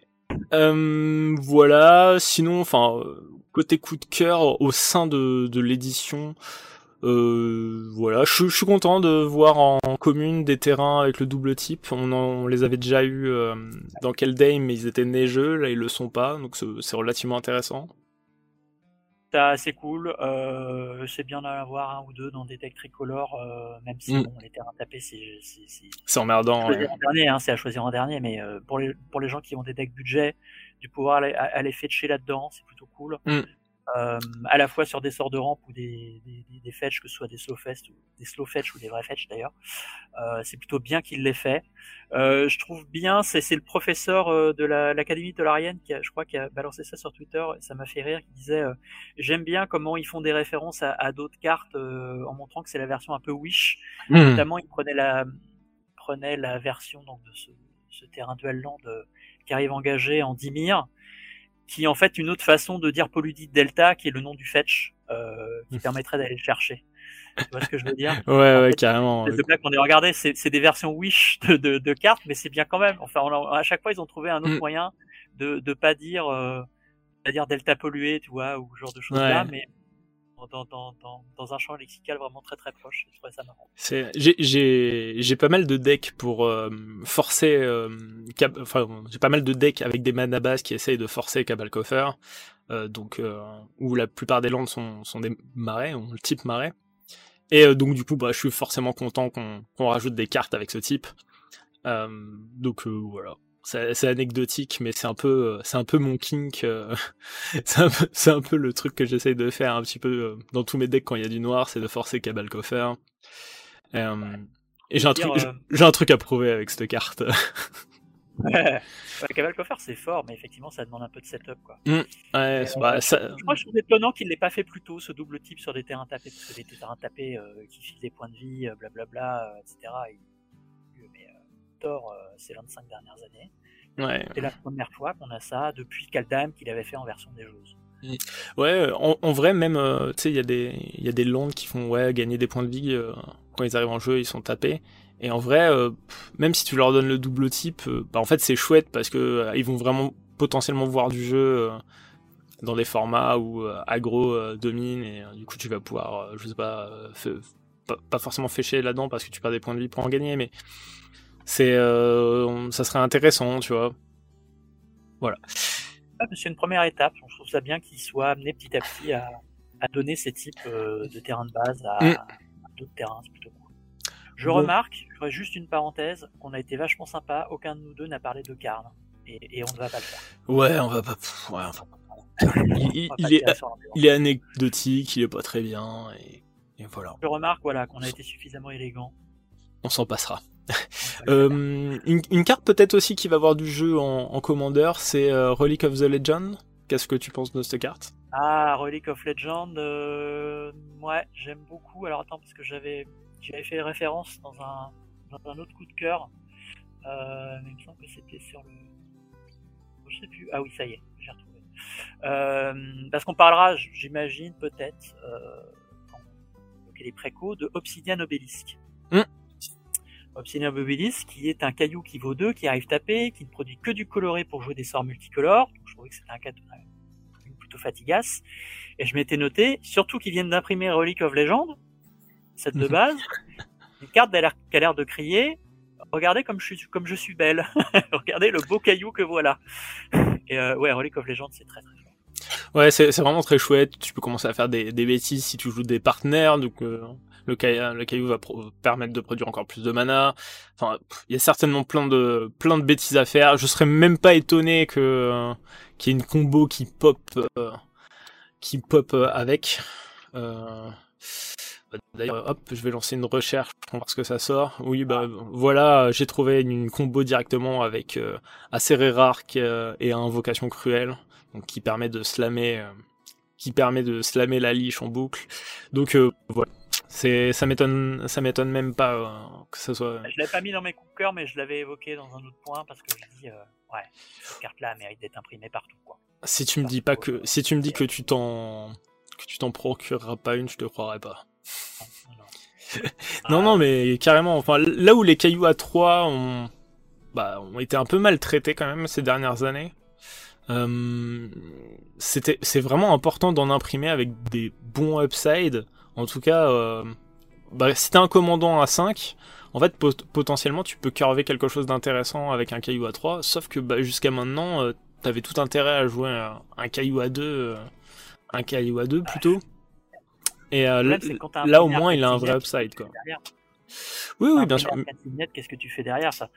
Moi, j'irais pas jusqu'à dire que Arcane Signet c'est une erreur. Le problème, c'est que après, bah, quand tu dis aux gens, regardez, le caillou à 3, il est vachement bien, les gens disent, ouais, mais il y a Arcane Signet. ouais, ouais, enfin, c'est, même, chose, même ça, enfin, euh, euh, en fait, il y a déjà des cailloux à 2 qui ont des upside, et donc du coup, bah, tes cailloux à 3, même s'ils ont des effets, bah, ok, mais ils sont à 3. Et ça, ça, et ça, ça, ça casse des cartes. Donc c'est pour ça qu'il faut, si tu veux faire des cailloux à 3, il faut faire des vrais upside. Hop, et du coup, bah, on peut peut-être euh, passer maintenant à la suite. Euh, ça te dit de parler des, des préconstruits commandeurs de l'édition? Allons-y, faisons ça. Alors, euh, on a le droit à Diada, pilleuse de volonté, et Jared Cartelion, qui sont donc respectivement un deck, un deck sur le thème des légendaires, et l'autre du coup sur les sorts 5 couleurs. Euh, qu'est-ce que tu as pensé, euh, grosso modo, de ces deux decks? Euh, alors, je vais m'exprimer longuement sur le 5 couleurs, mais bon, enfin, je pourrais dire beaucoup de choses sur le 5 couleurs qui, m'a terrifié au niveau de sa mana base. Je les trouve très moyens. Je les trouve très très moyens. je trouve que il y a des bêtes qui ont, comme d'habitude, rien à y faire.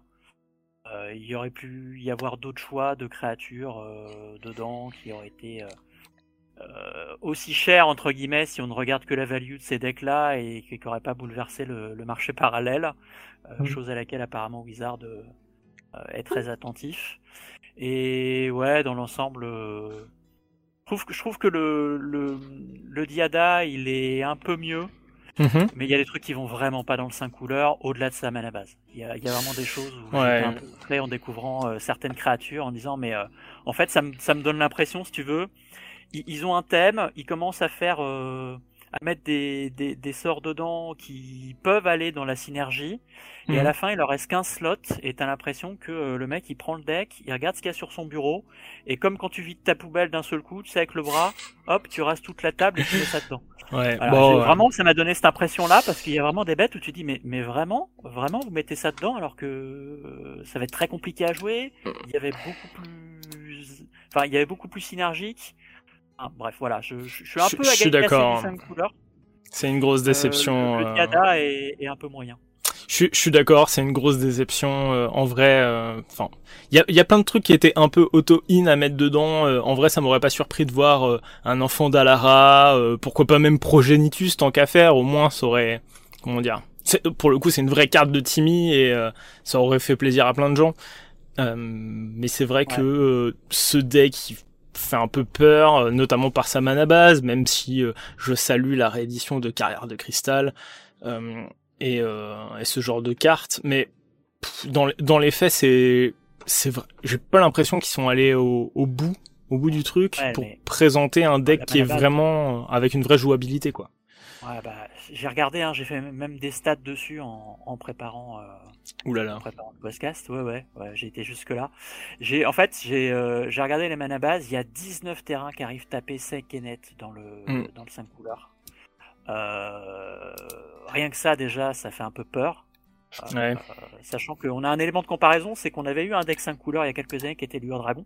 Donc on peut regarder les mana bases, comment elles étaient foutues, en Mhm. se disant qu'en plus, entre-temps, il y a de nouvelles cartes terrain qui, qui offrent euh, des possibilités multicolores qui sont arrivées entre-temps, et c'est bien moins bon. C'est-à-dire que euh, euh, j'ai regardé, j'ai fait 200 tirages sur la liste officielle de, du deck euh, euh, J'arrête Cartalion Mhm. euh, après, après Mulligan.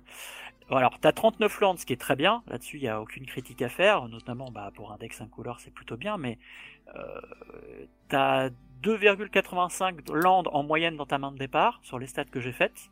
Donc, ce qui est assez correct. 3 lands dans une main de départ, c'est cool. Sauf que 60% va arriver taper.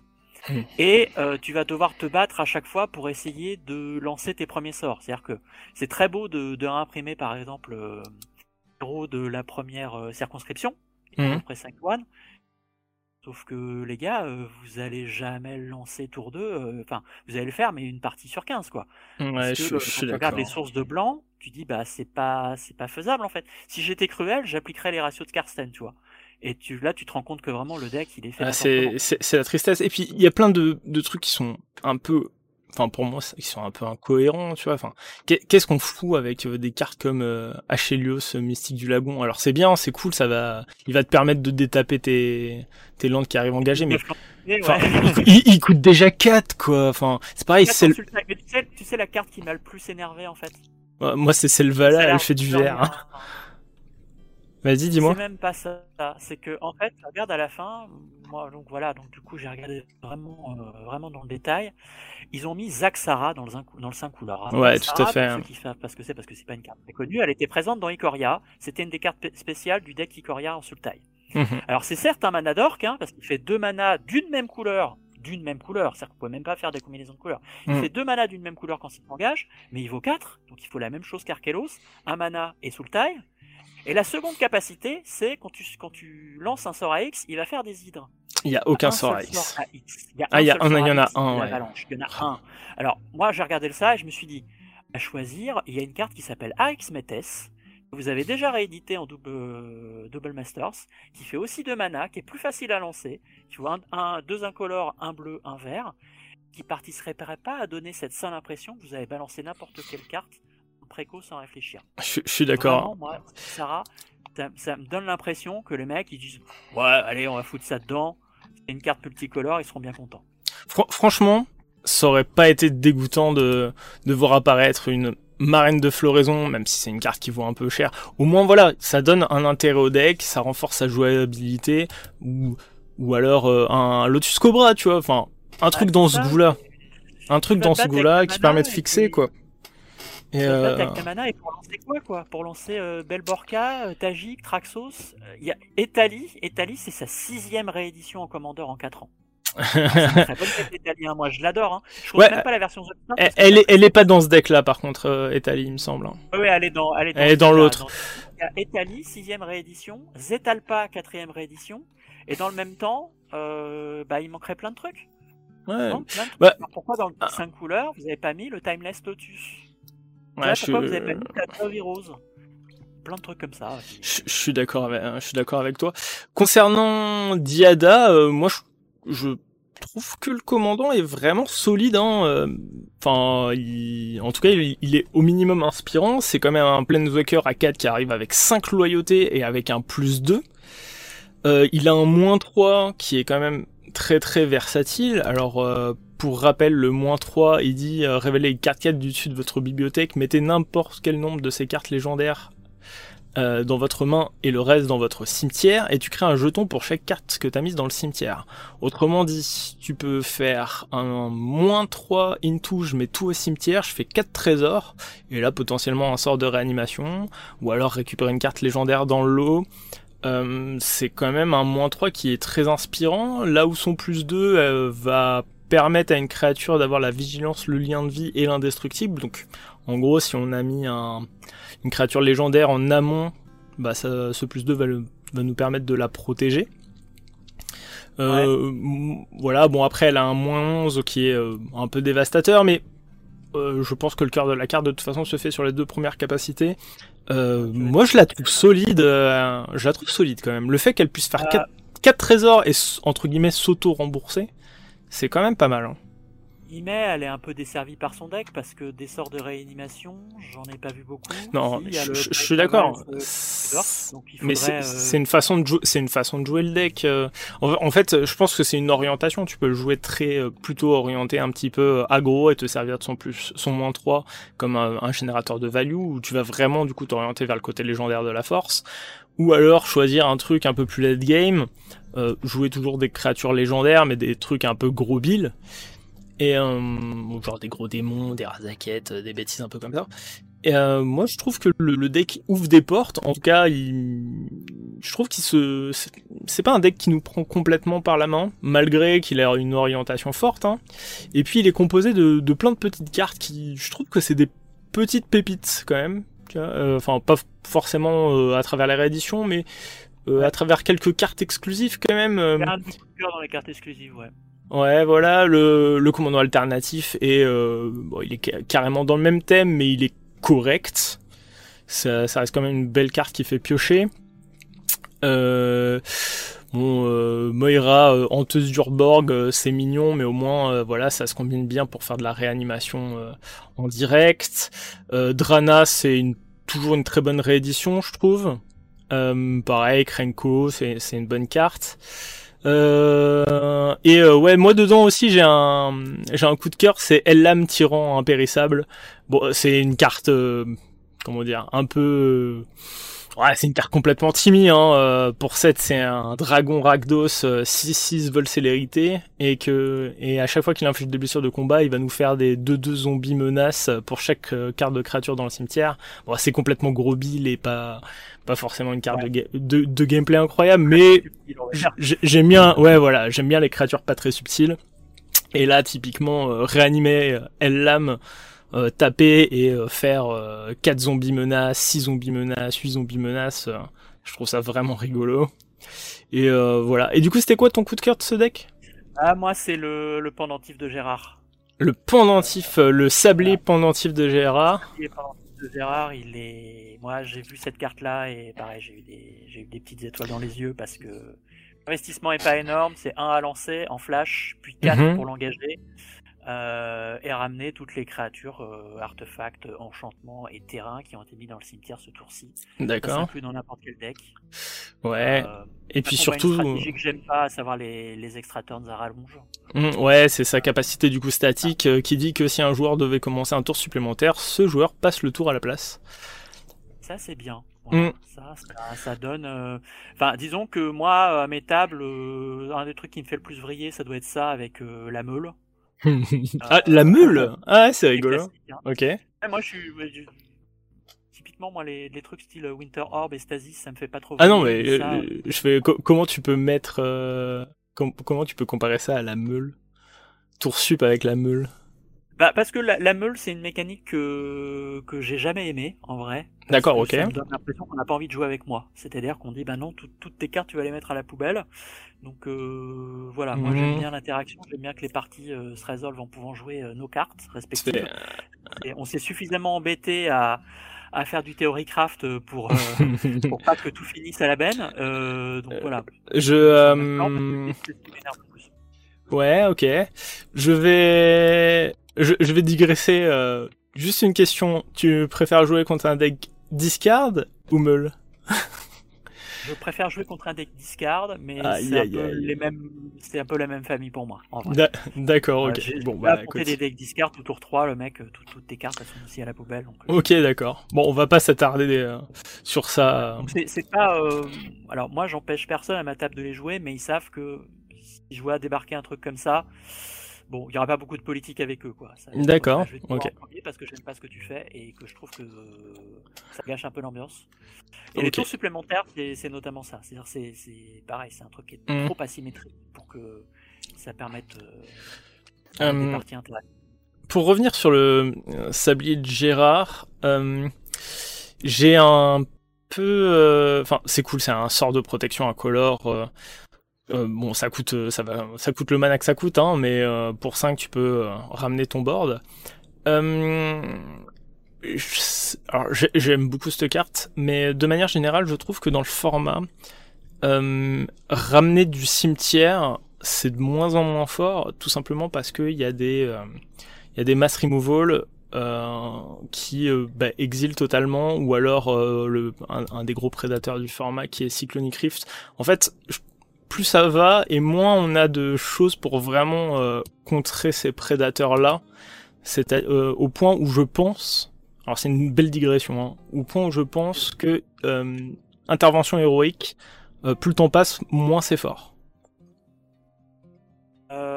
probablement, donc toi tu dois faire référence à Adieu et euh, j'imagine. Mon cheval de bataille, euh, Adieu. Euh. Adios, en espagnol.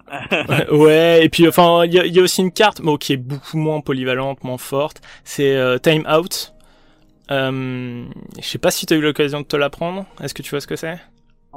C'est un enchantement de Modern Horizon 2. Euh, pour 3, quand il arrive sur le champ de bataille, tu, euh, tu phase out toutes les bêtes. Euh, tu mets autant de marqueurs sur timeout que le nombre de bêtes qui a été phasé de cette manière. Et à chaque et à chaque tour, tu enlèves un compteur. voilà. Et du coup, ça, là, c'est quand même relativement puissant dans la mesure où ça phase out les commandants. Euh, notamment. Et euh, chaque entretien, euh, tu vas retirer un marqueur temps, et quand il en a plus, il quitte le champ de bataille, et les créatures qui ont été phase out reviennent. globalement, à partir du moment où c'est joué quand il y a 5 créatures sur le board, donc en multijoueur c'est facile, hein, tu joues ça à tour 3, enfin tes créatures tu les revois pas de la partie en fait. Hein, c'est assez dramatique. Et encore, je dis 5 créatures, je suis gentil, hein, parce que avec tous les tokens, les machins. C'est, euh, moi je trouve que c'est un gros gros prédateur du format. Hein. Peut-être que moi mon playgroup ils sont pas euh, ils sont pas à ce point-là. On est quand même pas mal resté sur euh, sur de la damnation et mm. mais des, des asymétriques on pourra en reparler parce que j'ai un coup de gueule. ok. Quoi, je fais t'imagines déjà. mais, mais ouais. Ouais, des effets d'exil, ouais.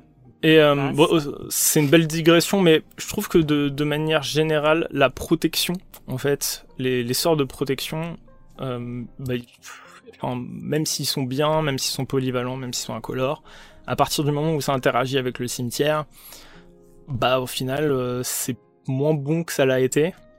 Et euh, du coup, euh, je trouve que ça, plus ça va, et plus ça manque d'effet de ouvrir les guillemets, quitte le champ de bataille, quand ça quitte le champ de bataille, plutôt que quand ça meurt ou que ça va au cimetière. Parce que bah maintenant il y, a, y, a, des mass removal. Euh. En fait c'est con, mais j'estime que aggro ou en tout cas les, les decks créatures centrées, euh, c'est de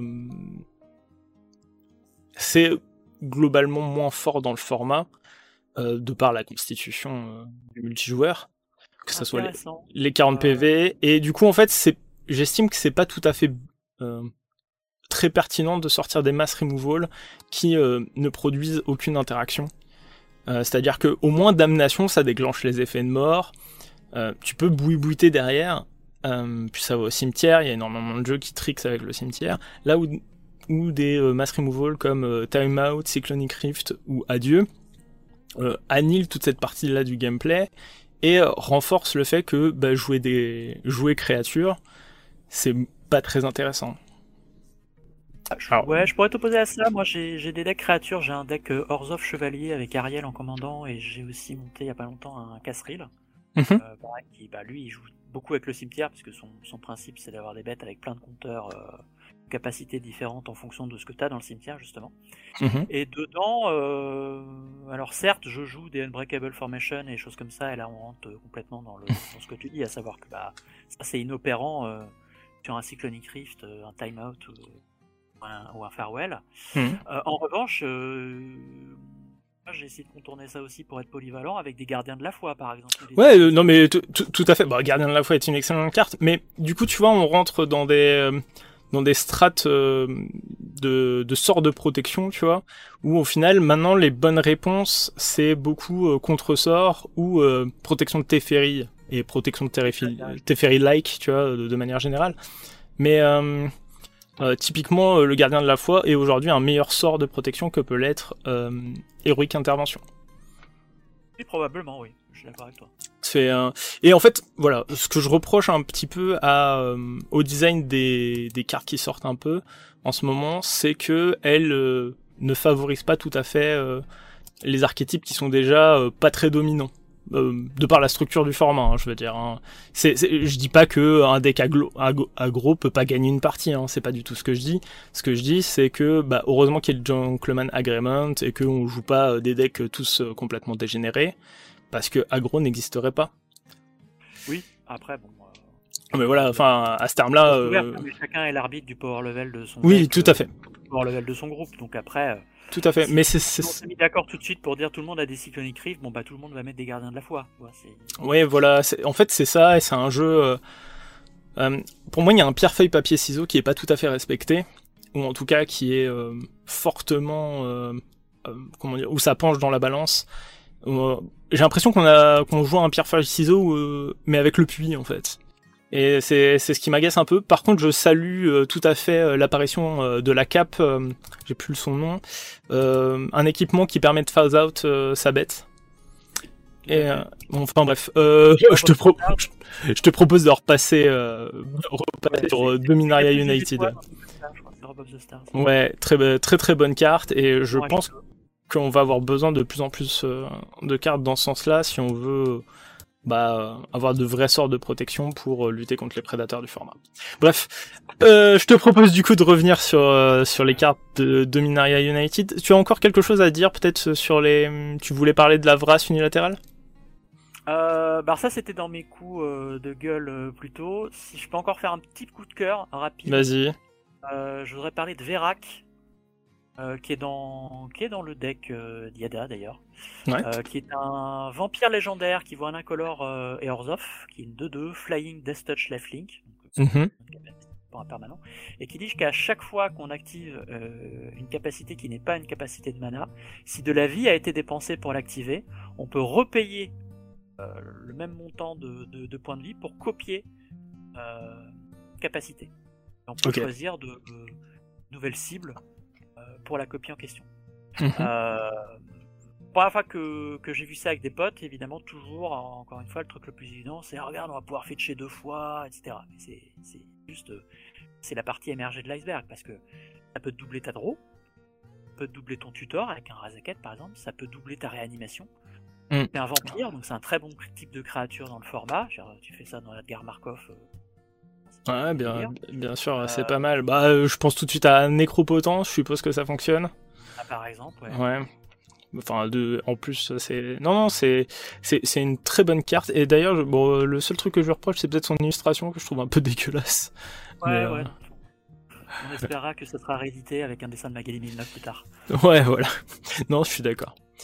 Bon, et du coup, cette brasse euh, unilatérale. Alors, cette brasse, qui se trouve dans le 5 couleurs qui s'appelle Iridian Maelstrom, donc Maelstrom iridien, j'imagine, en français. Mhm. vaut un couleur de, un mana de chaque couleur, qui est un rituel et qui dit détruisez chaque créature qui n'est pas de toutes les couleurs. Ouais. Alors, la mode des brasses asymétriques chez Widard, là, avec ça, je trouve qu'elle atteint un peu son paroxysme. C'est-à-dire qu'on culmine dans les cartes de niche. Euh, on a eu des cartes qui disaient euh, détruisez toutes les créatures qui n'ont pas de compteur, détruisez toutes les créatures qui ne sont pas enchantées, ce, le truc là. Toutes les créatures qui ne sont pas vampires, toutes les créatures qui ne sont pas ah, euh, parties. Des congénères, qui sont ouais, voilà. voilà. Donc là, je regarde cette carte et je me dis sortie du préco, dans quoi je la mets?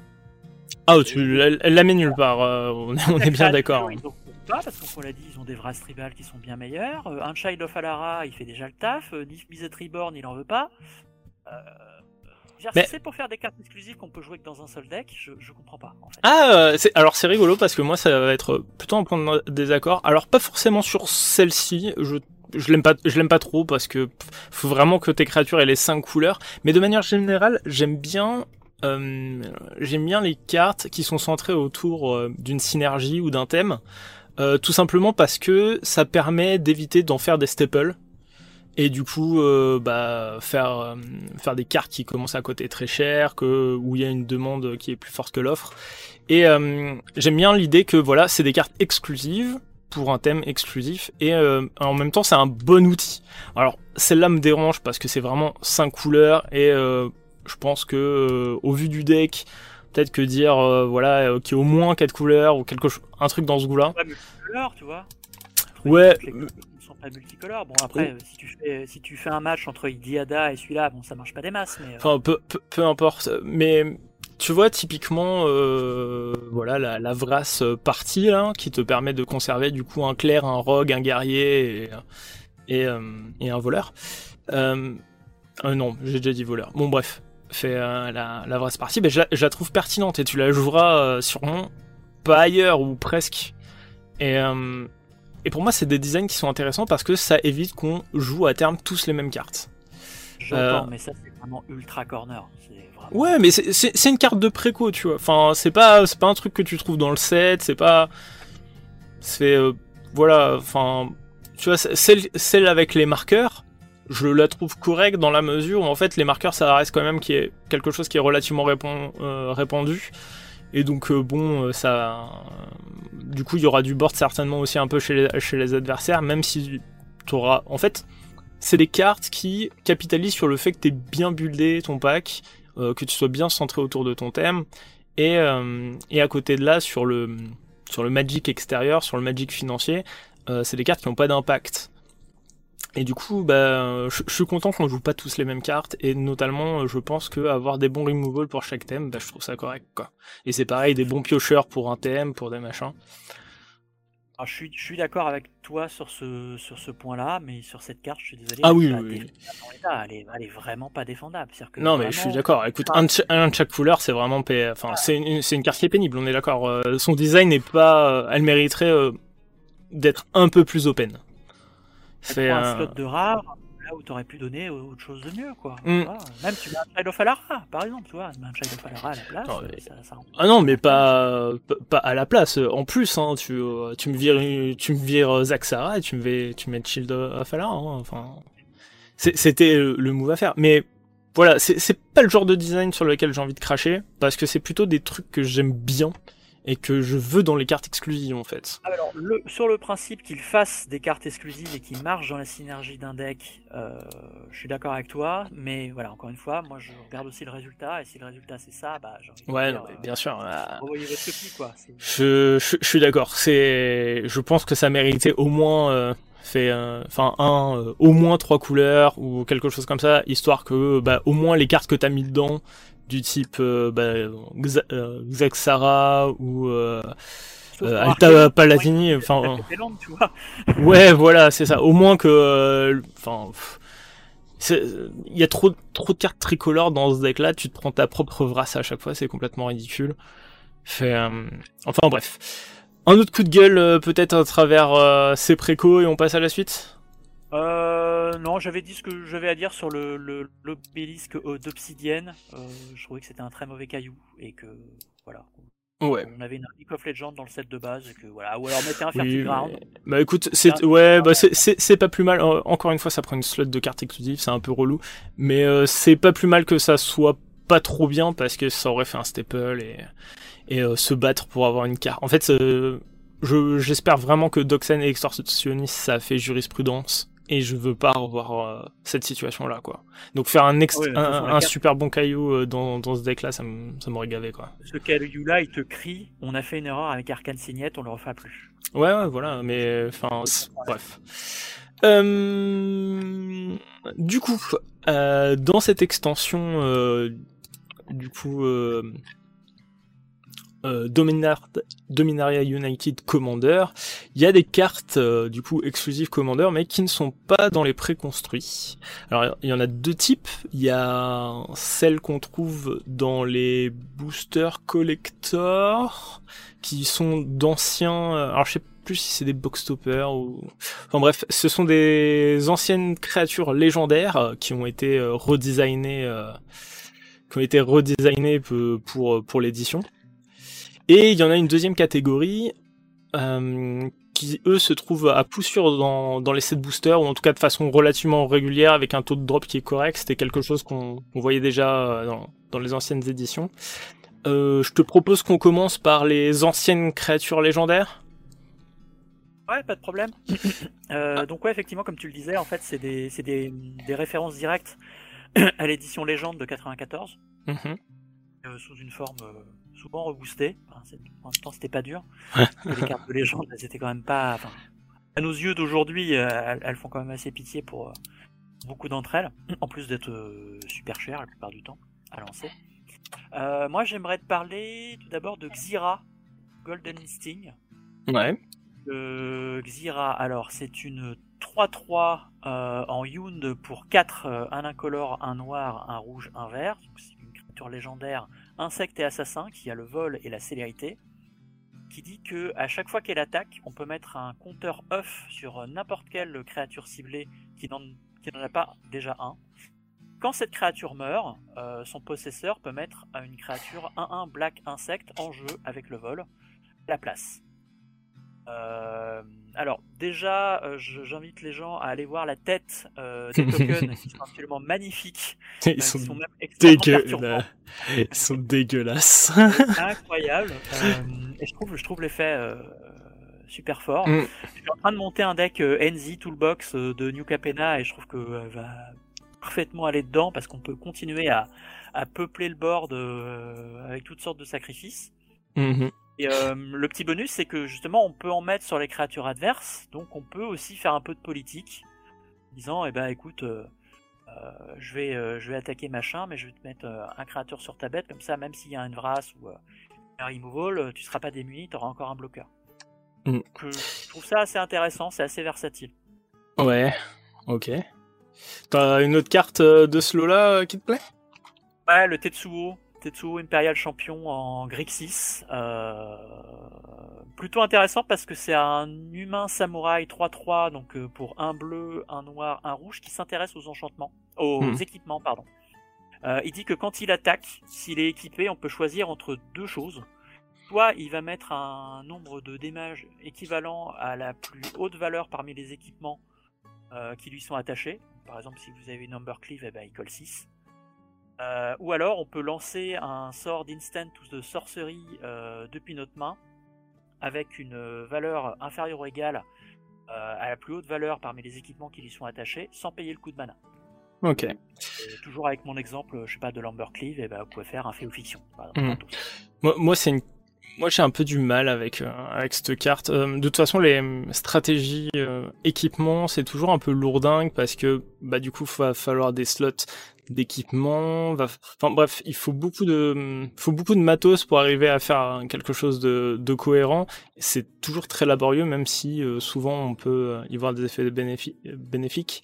Là, on a le bon goût quand même d'avoir du bleu pour essayer de contrer et passer entre les balles, mais c'est un peu euh, toujours un peu rude et bah là il y a pas de blanc donc du coup les facilités d'équipement c'est un peu plus un peu plus relou. Moi je la vois bien forcément avec euh, le marteau de Nazan, euh, des cartes un peu comme ça qui s'équipent un peu toute seule et qui ont beaucoup de le protéger. Un, collier du basilisque parce que oh. du coup quand il met des dégâts bah, c'est du dégât avec du death touch. Mm. Ouais tout à fait. Bah, hein. il, peut, vraiment raser des boards à lui tout seul, enfin pas d'un coup mais Ouais, ouais. Bien sûr, même euh, une ombre lance qui va lui filer le lien de vie. Enfin, euh, je, je, vois pas mal de combinaisons, hein, euh, mais ça, je pense qu'il faut vraiment jouer à quelque chose de bas, bas de curve, sinon on va se prendre les pieds dans le tapis. Très clairement, très clairement, c'est pour ça que je trouve intéressant parce qu'une stratégie équipement en Grixis, pour le coup, c'est très original. Ouais, ouais, je... Comme tu le disais, mais c'est peut-être là aussi que toi t'es un peu plus circonspect sur, sur la carte, c'est que c'est pas quelque chose d'attendu. Généralement, les stratégies équipement, tu vas plutôt les attendre dans du band, choses mm. comme ça. Notamment Galéa, qui avait, qui avait été édité dans des commandeurs de Donjons et Dragons euh, Forgotten Realms. Euh, oui, c'est vrai que plus naturellement, on va se porter vers cette couleur-là.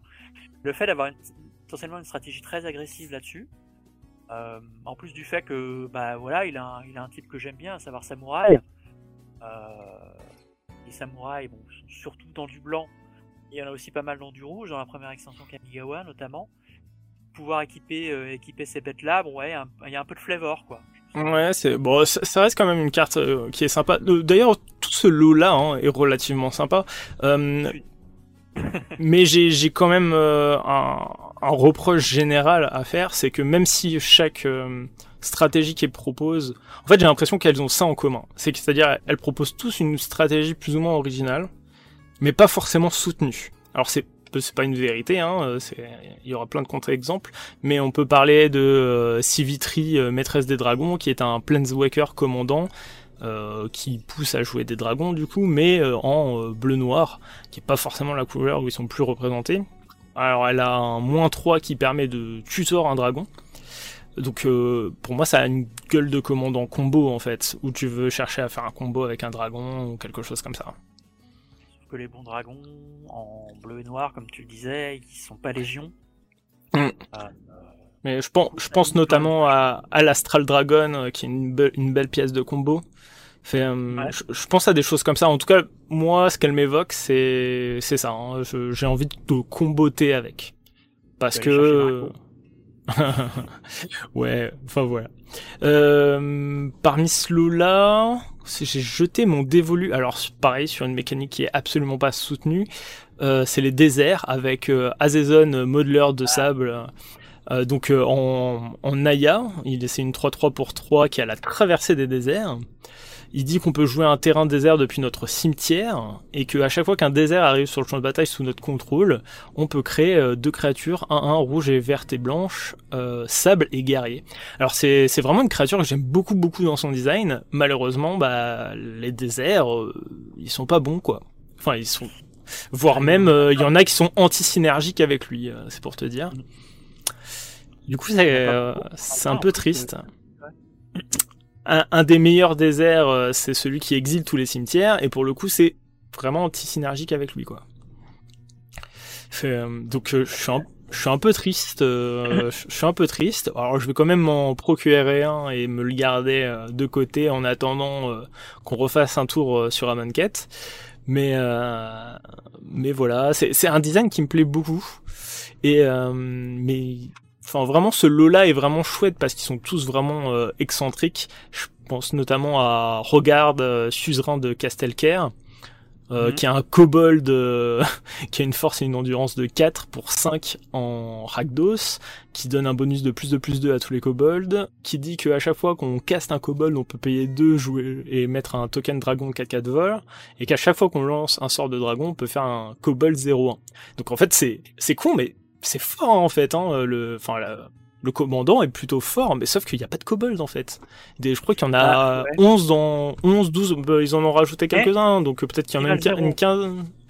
Ouais, bah, c'est clair, hein, mais faut, je crois que qui vaut 0, là, il y en a 3 ou 4 grand max. Mais après, c'est clair que pour 0. Je... 4 -4 pour 0. Ah ouais, bah, je dirais même euh, pour 2, euh, t'as un dragon 4-4 et une 2-3. Pour 2 mana, c'est fort, hein. Ça marche pas avec les tokens, on est d'accord. Ça marche pas avec les tokens. Mais, euh, ça marche pas avec euh, Kerkip. ça marche pas avec Kerkip. Non, mais voilà, c'est c'est quand même euh, c'est c'est une belle carte qui est qui, mais qui est pas très très soutenue. Euh, parmi ce lot là, il euh, y a quand même euh, un truc qui me paraît plutôt fort, voire très fort. C'est j'édite Ojanen mercenaire. Euh, qui est un chat et mercenaire 3-3 pour 3 qui dit que à chaque fois que euh, à chaque fois que lui ou qu'une autre créature légendaire arrive sur le champ de bataille, on peut payer un vert et si on fait ainsi, on fait une 2-2 verte euh, chat traversée des forêts.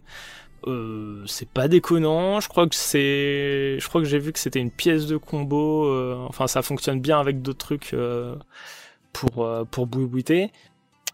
poser une 2-2 traversée des forêts à chaque, à chaque fois que euh, qu'une légendaire arrive sur le champ de bataille. Enfin, rien que là, pour 4, en fait, tu vas poser euh, un 5 de force et d'endurance. C'est correct. Euh. Je trouve que c'est, c'est, une, belle c'est une belle carte et voilà. J'ai dit Tojanen qui gagne une couleur d'ailleurs. Ouais, tout à fait. Il est en bande. Il a, fait, vraiment. Il fait comme Omnat, il fait le parcours couleur par mm. couleur. Euh, oui, effectivement, il y a plein de combos à faire avec ça. Euh, puis euh, voilà, le, fait qu'il est Forest Wall, pour moi, c'est pas forcément anecdotique, puisque bah, on sait qu'en commandeur, la couleur verte, c'est la couleur de l'accélération. ouais, et puis c'est pas comme s'il y avait un. C'est pas comme s'il y avait Yavi Maya qui a transformé tous les landes en forêt, donc. Alors qu'un désert qui transforme tous les terrains en désert, hein, il y en a pas. Euh, mais, je pense pour revenir sur euh, pour Azezon, je pense que c'est comme euh, Nine Fingers. Je pense qu'il va falloir attendre attendre son ah. heure. Lui, il attend. Nine Finger, il n'y a pas eu besoin d'attendre. Hein. Je t'assure j'ai monté ah le pack et j'ai aucun problème. j'ai aucun problème. La carte est vraiment hyper forte. mais dans les designs originaux, de ces cartes-là, et après on passera peut-être à la suite, sauf si t'as un autre coup de cœur, c'est Ramsès, Seigneur Assassin, qui est très original. Ah, c'est ton coup de gueule. Ouais. moi, je voulais le citer. La carte me plaît pas, mais on peut dire qu'il a un design original. En Dimir, pour 4, c'est une 4-4 contact mortel humain et assassin, qui dit que les autres assassins qu'on contrôle gagnent plus 1 plus 1. Et à chaque fois qu'un joueur perd la partie, s'il a été attaqué ce tour-ci par un assassin qu'on contrôle, on gagne la partie. Euh, vas-y, je te laisse, euh, je te laisse déverser ton sel. Alors, est-ce que la carte elle est forte? Non. Je pense que la carte elle est, elle est nulle, mais c'est le principe que j'aime pas. En fait, c'est ce genre de carte. Hmm. Euh, euh, les assassins ont pas besoin de toucher pour trigger l'effet, par exemple. Donc ça, déjà, je trouve ça un peu. Euh, ah, je, je suis d'accord avec toi. Ça mériterait, euh, ça mériterait de toucher au moins. Je trouve ça un peu débile en fait, et faudrait pas nous imprimer des cartes avec le ninjutsu qui est le type assassin, par exemple, parce que ça va faire des trucs chelous ou shapeshifter, enfin, genre de choses là. Ouais. Et euh, ouais, moi je suis pas contre les, les conditions de, de win alternative. Il y en a que je trouve euh, que je trouve rigolote parce que justement elle demande un setup qui fait que bah tu te bats contre tes adversaires et que tu te bats un peu contre ton deck aussi, tu vois, et euh, mm. quelque part tu peux la mériter cette victoire là. Ouais, bien sûr. Parle notamment Revel of Riches qui, qui demande à avoir euh, mm. beaucoup de token trésor au début de ton tour, encore que ouais, ça, ça, ça, devient de plus en plus simple. Hein, voilà. ouais. Celle-là, pareil, je vais commencer à la ranger dans, dans les conditions de win alternative un peu relou. J'aime bien le pacte de Liliana dans le genre qui demande d'avoir quatre démons avec des noms différents. Donc euh, pour ah, le coup, c'est euh, c'est un peu laborieux quand même. Ça joue dans un deck euh, Rakdos the Entertainer et bon voilà. Mais moi, enfin moi je sais pas comment tu fais à ta table, mais quand j'ai une condition de win alternative, moi je la dis à l'avance. C'est-à-dire que quand hmm. j'arrive à la table, je dis bah voilà, mon deck il veut faire ça, mais j'ai aussi une condition de win alternative. Si j'arrive à faire ça, vous aurez tous perdu d'un Ouais. Parce que je trouve aussi que bah bon, si Ramsès est ton commandant, bon bah voilà, le truc est vite éventé, on va dire, mais. Mhm. Non non mais je. Pas, ça met une ambiance. Ouais, ce, ce, ce, ce truc-là est vraiment un peu, un peu bizarre. Mais ça, dépend. Les wins alternatives. Euh, en fait, encore une fois, je pense qu'on peut pas toutes les mettre dans le même panier et qu'il y en a qui sont plus ou moins frustrantes. Fait un... Je pense que typiquement qui est, ban, victoire de la coalition, aujourd'hui on pourrait le déban. Ouais, ouais, ouais. Il y a tellement de trucs pour le mm. gérer ou pour euh, empêcher le, Bon, bref. Ouais, c'est pas, le débat. Mais je veux bien qu'on parle du coup des autres cartes, euh, du coup Commander, euh, mais qui ne sont pas des anciennes légendaires. Euh, bah, brièvement, euh, parce que tu m'as dit que tu m'as dit en off qu'il y en avait pas spécialement qui t'avait vraiment vraiment attiré l'œil. Il y a quand même une belle carte pour les ondins. si un jour un, un tribal réémerge, il y a l'empereur Miel 2 qui est une 3-3 pour 3 euh, légendaire, ondin et noble, qui dit qu'on peut regarder la carte du dessus, euh, notre bibliothèque, et euh, lancer des sorts d'ondin depuis le dessus. Et à chaque fois qu'on lance un sort d'ondin, on peut payer 1 pour faire une, un token 1-1 ondin. je pense que c'est une bonne carte de support. C'est soit un bon commandant, soit effectivement un bon, un bon lieutenant. Pense mm. que ça fait partie. Alors, effectivement, ils buffent pas le board, ce qui pour Ondin est quand même un des critère euh, un, peu, euh, un peu premier que tu as envie d'avoir quand tu as une créature légendaire, c'est qu'elle buff un peu ton board aussi. Euh, là, lui, le peuple, c'est pas mal aussi. On, connaît cette propension en plus au rondin d'avoir d'avoir le Hexproof. Mm. avec une bonne protection, lui, effectivement, il peut être un peu relou.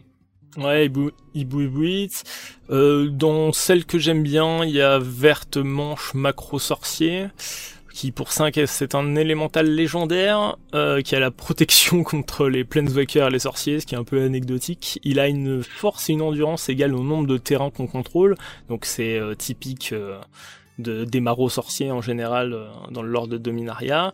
Et à chaque fois qu'un terrain arrive sur le champ de bataille, on va pouvoir créer un 3-3 blaireau. bon bah c'est une carte landfall, donc ça sera relativement joué, notamment si vous avec les, euh, les élémentaux euh, dans votre landfall. Ouais, c'est une carte imprimée pour Magic C'est Chic, puisque ça fait des blaireaux. non pas que Magic C'est Chic soit des blaireaux, mais on connaît leur, euh, leur amour des blaireaux chargeurs. Ouais.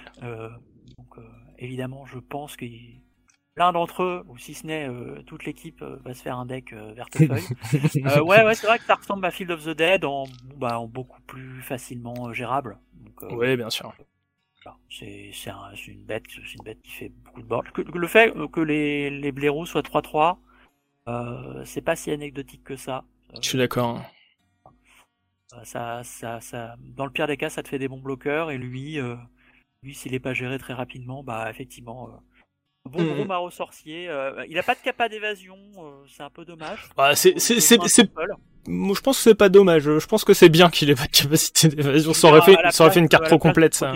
Les Planeswalkers et les Wizards, on aurait pu avoir un, truc un peu plus sexy. Ah, je, pense que c'est une carte, ça aurait été une carte trop complète euh, si elle avait ça. C'est, je pense que c'est pas plus mal, pas plus mal qu'elle soit, qu'elle soit pas aussi. Enfin, tu vois. En fait, le souci, c'est que si tu commences à mettre piétinement, c'est trop facile d'avoir cette lande et ton mm. truc il, il, produit du board et, euh, et en plus il te met des patates. C'est un... je viens de remarquer un truc en plus, c'est qu'il est élémental en type. très ouais, ça, ça c'est bien hein, par contre. Hein. Pardon, très très bon type ça. Ouais, c'est euh... donc voilà, je pense que ceux qui jouent euh, Omnat 4 euh, couleurs sans, sans, trop de problèmes, ils le rentrent. Voilà. Est-ce qu'il y a une autre carte parmi elles que tu as envie d'évoquer? Oui, mais ça serait plus euh, dans une optique euh, deck building. Ouais, vas-y. Euh, moi, j'avais jeté mon dévolu dès que je l'ai vu sur The Ever Changing Dane. Alors, encore une fois, je suis désolé, je ne connais pas sa traduction française. Alors, Dane, le protéiforme Protéiforme euh, Protéiforme, ouais. Dane, le protéiforme, c'est ça. Alors, c'est un changelin qui est une 3-3 pour 3 dans des couleurs esper, donc ils vont un blanc, un bleu et un noir. Et il a cette capacité qui dit incolore, pas besoin de l'engager. Un incolore, on sacrifie une autre créature. Lui devient une copie de la créature sacrifiée, excepté qu'il a toujours cette capacité, donc de pouvoir sacrifier notre créature et de payer un, pour changer de forme régulièrement. Alors j'ai regardé la carte, enfin quand elle est quand elle est apparue dans les spoilers et euh, défilé devant mes yeux. Euh, dans le sens où euh, on se dit au départ, ouais, c'est un beau moteur de sacrifice qui s'engage pas, c'est cool, euh, il peut se protéger, euh, on a une Yaini sur la table, euh, il va pouvoir la bouffer, il va se régaler de plus un plus un, après tu peux poser des créatures avec l'évasion, avec l'infect, bref. D'accord, donc t'envoies quelque chose de plutôt un peu Voltron? Ouais, un peu, un peu comme ça. très, très, versatile pour peu que tu aies des bonnes bêtes à côté et que tu puisses bah, mhm. donner à bouffer régulièrement. Et une fois bien buffé, bah ouais, tu, tu peux, euh, tu peux commencer à, à, éliminer euh, les joueurs les uns après les autres. Je parle même pas de trucs du style, vous lui faites manger une phage l'intouchable, euh, des, des, des, des, créatures qui volent d'autres bêtes, parce que dans, dans ces couleurs, il y a Merrick Riberit, qui est une créature qui peut s'engager pour voler une bête tant qu'elle est elle-même engagée, par exemple. Donc tout un tas de trucs comme ça.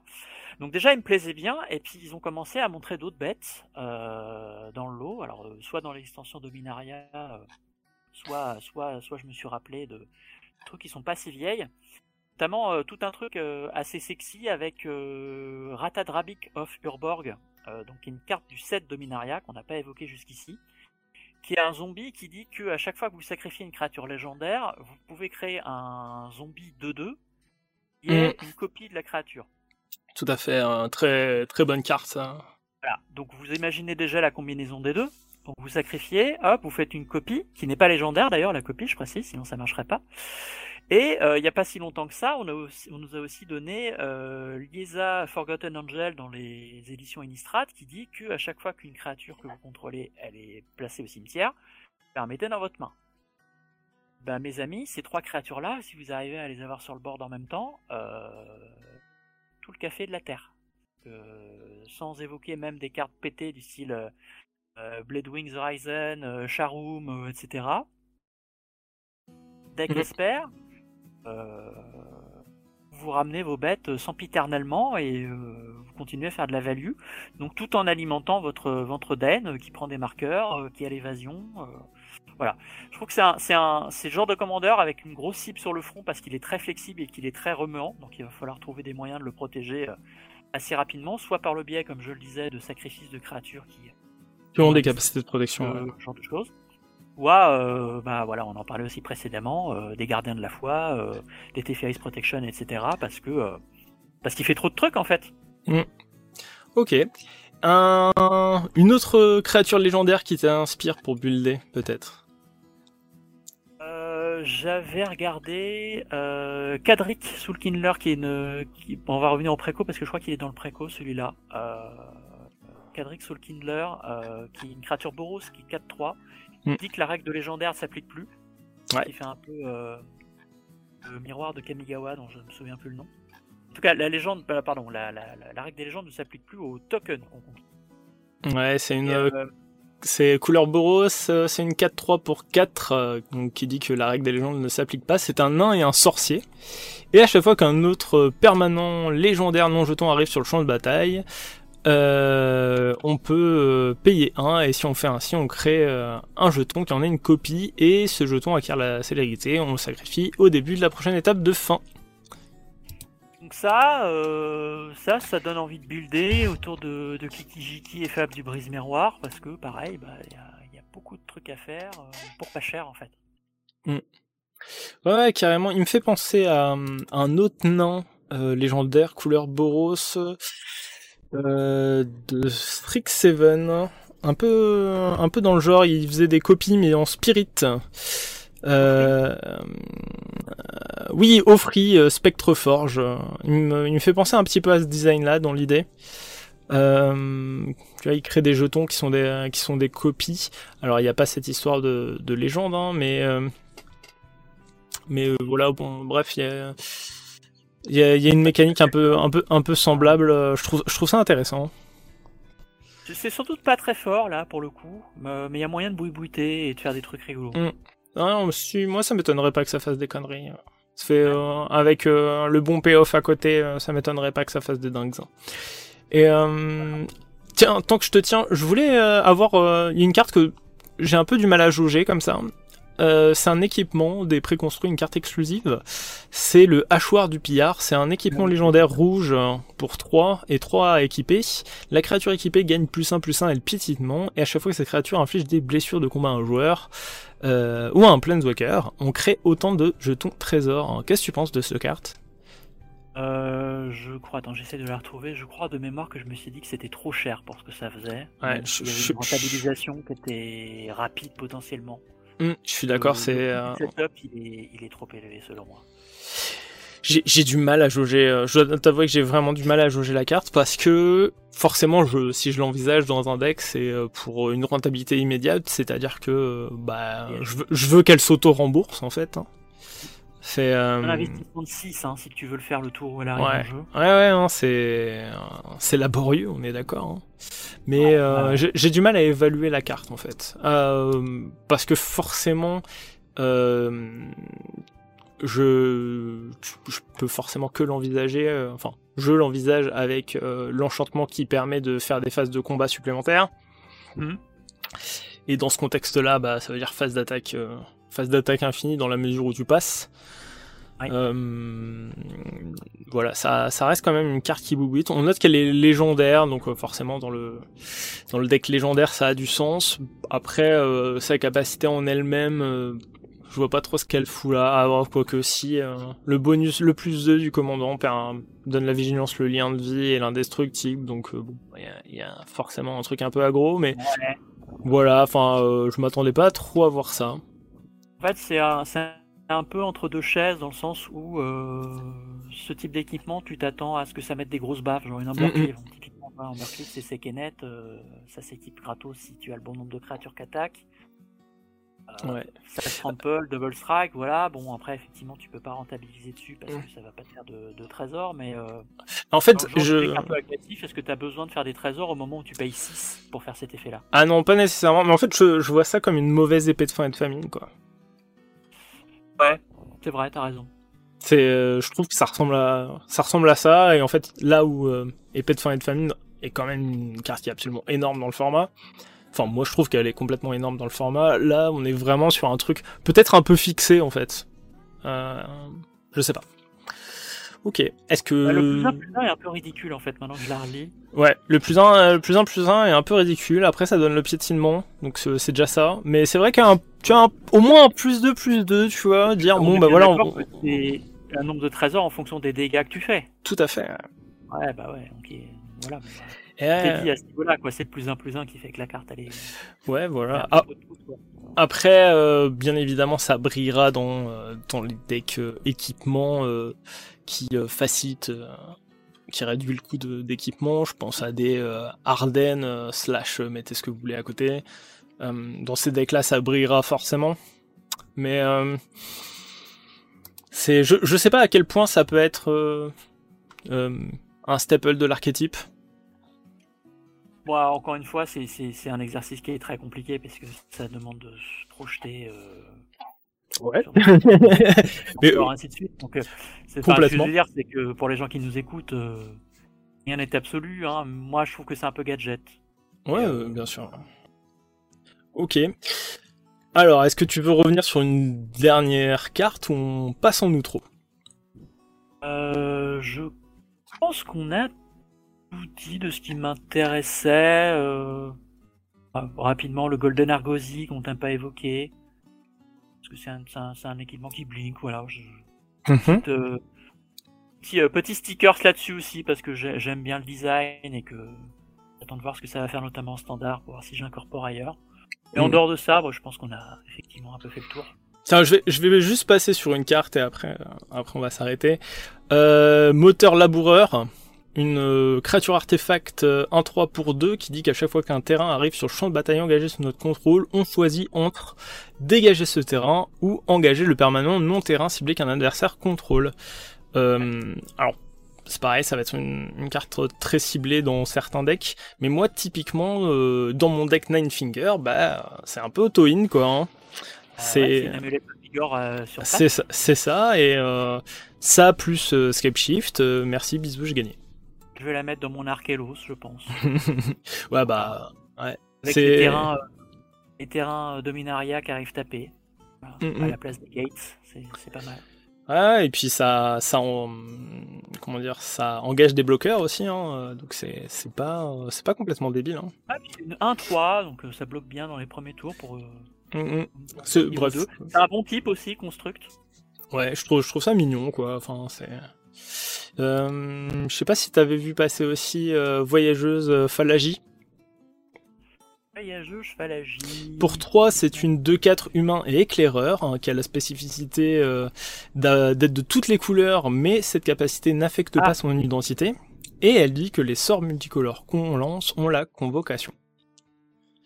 Fait, je trouve que c'est une belle carte pour slammer, pour slammer son commandant. Alors bien évidemment, ça sera principalement pertinent dans les jeux principalement euh, multicolores, mais je trouve que c'est un design intéressant, tu vois, ça c'est, je trouve que ça c'est une belle carte exclusive. Euh, très franchement, j'ai vu la carte et j'ai dit puant. ah ouais, ok. Ah c'est, c'est dommage. Euh, je me suis dit ouais, vraiment, j'ai regardé le truc et j'ai dit ouais et? Ah dommage. Ok, bah, moi je la trouvais, je la, je la trouve sympathique. Ok, Bon, je te propose de passer du coup en outro, et c'est un petit peu la tradition euh, sur le pince-crâne. Euh, est-ce que tu aurais une œuvre culturelle à nous partager? Un film, une série, une BD, un livre? Euh, Une BD d'essai, un livre d'ailleurs Un concert, un événement culturel C'est le moment du partage.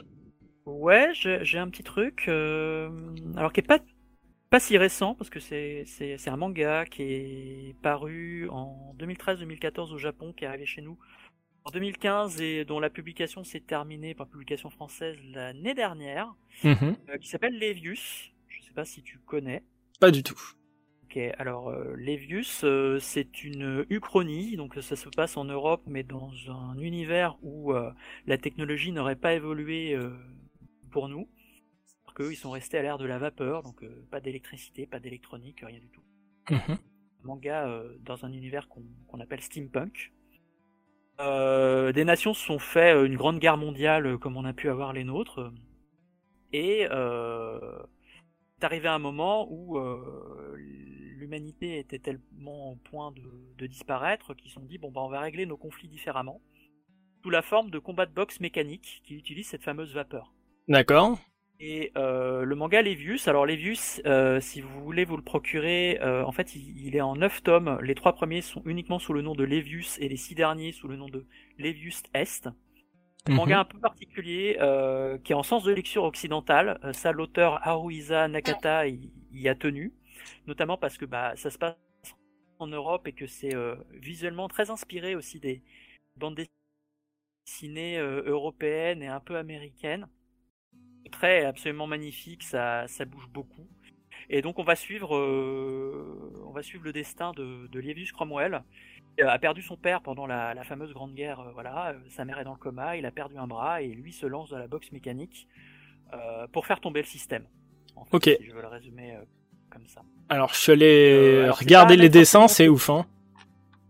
C'est, je vais regarder les dessins, c'est très très beau. Hein. Les mains, ouais, il y a, y, y a, des passages un peu un peu hardcore, donc euh, en dessous de 16 ans, je recommanderais pas forcément. C'est édité chez Kana. Mm. Et euh, moi, j'ai vraiment adoré de l'histoire au dessin. Euh, les personnages sont très très bien écrits, ça bouge très bien. Euh, vraiment, si vous aimez, vous aimez les univers steampunk, foncez si vous connaissez pas, parce que ah, c'est un, un, gros coup de cœur. Euh, ne penserez pas beaucoup d'argent parce qu'il y a que 9 tomes, à plein de mangas qui a, généralement sont à rallonge. Et euh, je, suis, euh, je suis très impatient de voir ce que l'auteur va faire par la suite. Ok. Je, je vois en, en, en googlisant tout ça, je vois qu'il y a une série Netflix. Est-ce que tu l'as regardée? Est-ce que tu la recommandes? Pas regardé. Euh, j'ai toujours un peu peur des séries Netflix depuis, euh, depuis la tentative. Alors, c'est pas la même chose, hein, parce que ça, c'est une adaptation animée hein, qui existe. Euh, depuis Cowboy Bebop, moi, Netflix, ont un peu cassé mon petit cœur euh, hmm. avec, les, avec les licences qu'on leur donne. Donc, non, non, mais euh, peut-être que par curiosité, il faudra que je vois. Surtout, je, je crois qu'il y a qu'une douzaine d'épisodes. Hmm. Qu'une douzaine d'épisodes, je pense que ça doit ne reprendre que la première partie. C'est-à-dire que ça peut être une bonne introduction, mais je, généralement, je conseille plutôt de le lire. Euh, parce que souvent, ce qui, ce qui passe pas dans des adaptations animées, c'est. Euh, euh, moi, je suis très sensible au dessin parce que je trouve que en, en très peu de traits, on peut passer des émotions, euh, on peut, on peut soulever plein de sujets d'un simple regard d'un personnage qui, dans, dans un animé, souvent passe un peu à la trappe.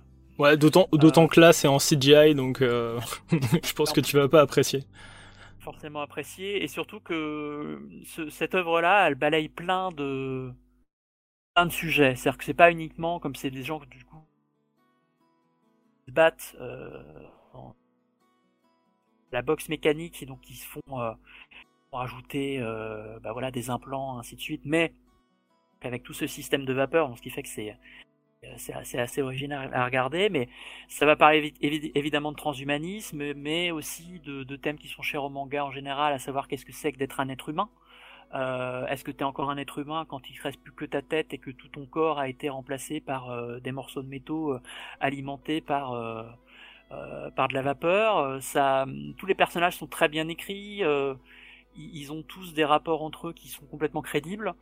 D'accord voilà, donc vraiment, si vous avez l'occasion d'y jeter un coup d'œil, je regarde le prix d'un exemplaire pour vous donner une idée, il n'y a pas marqué. Exemplaire, je crois que c'est une douzaine d'euros le tome. Mmh. Euh, donc voilà, si vous en avez euh, l'intérêt et les moyens, euh, jetez-vous là-dessus, parce que c'est vraiment cool. Ok, d'accord. Bon bah écoute, euh, même moi j'irai jeter un petit œil chez, chez mon libraire.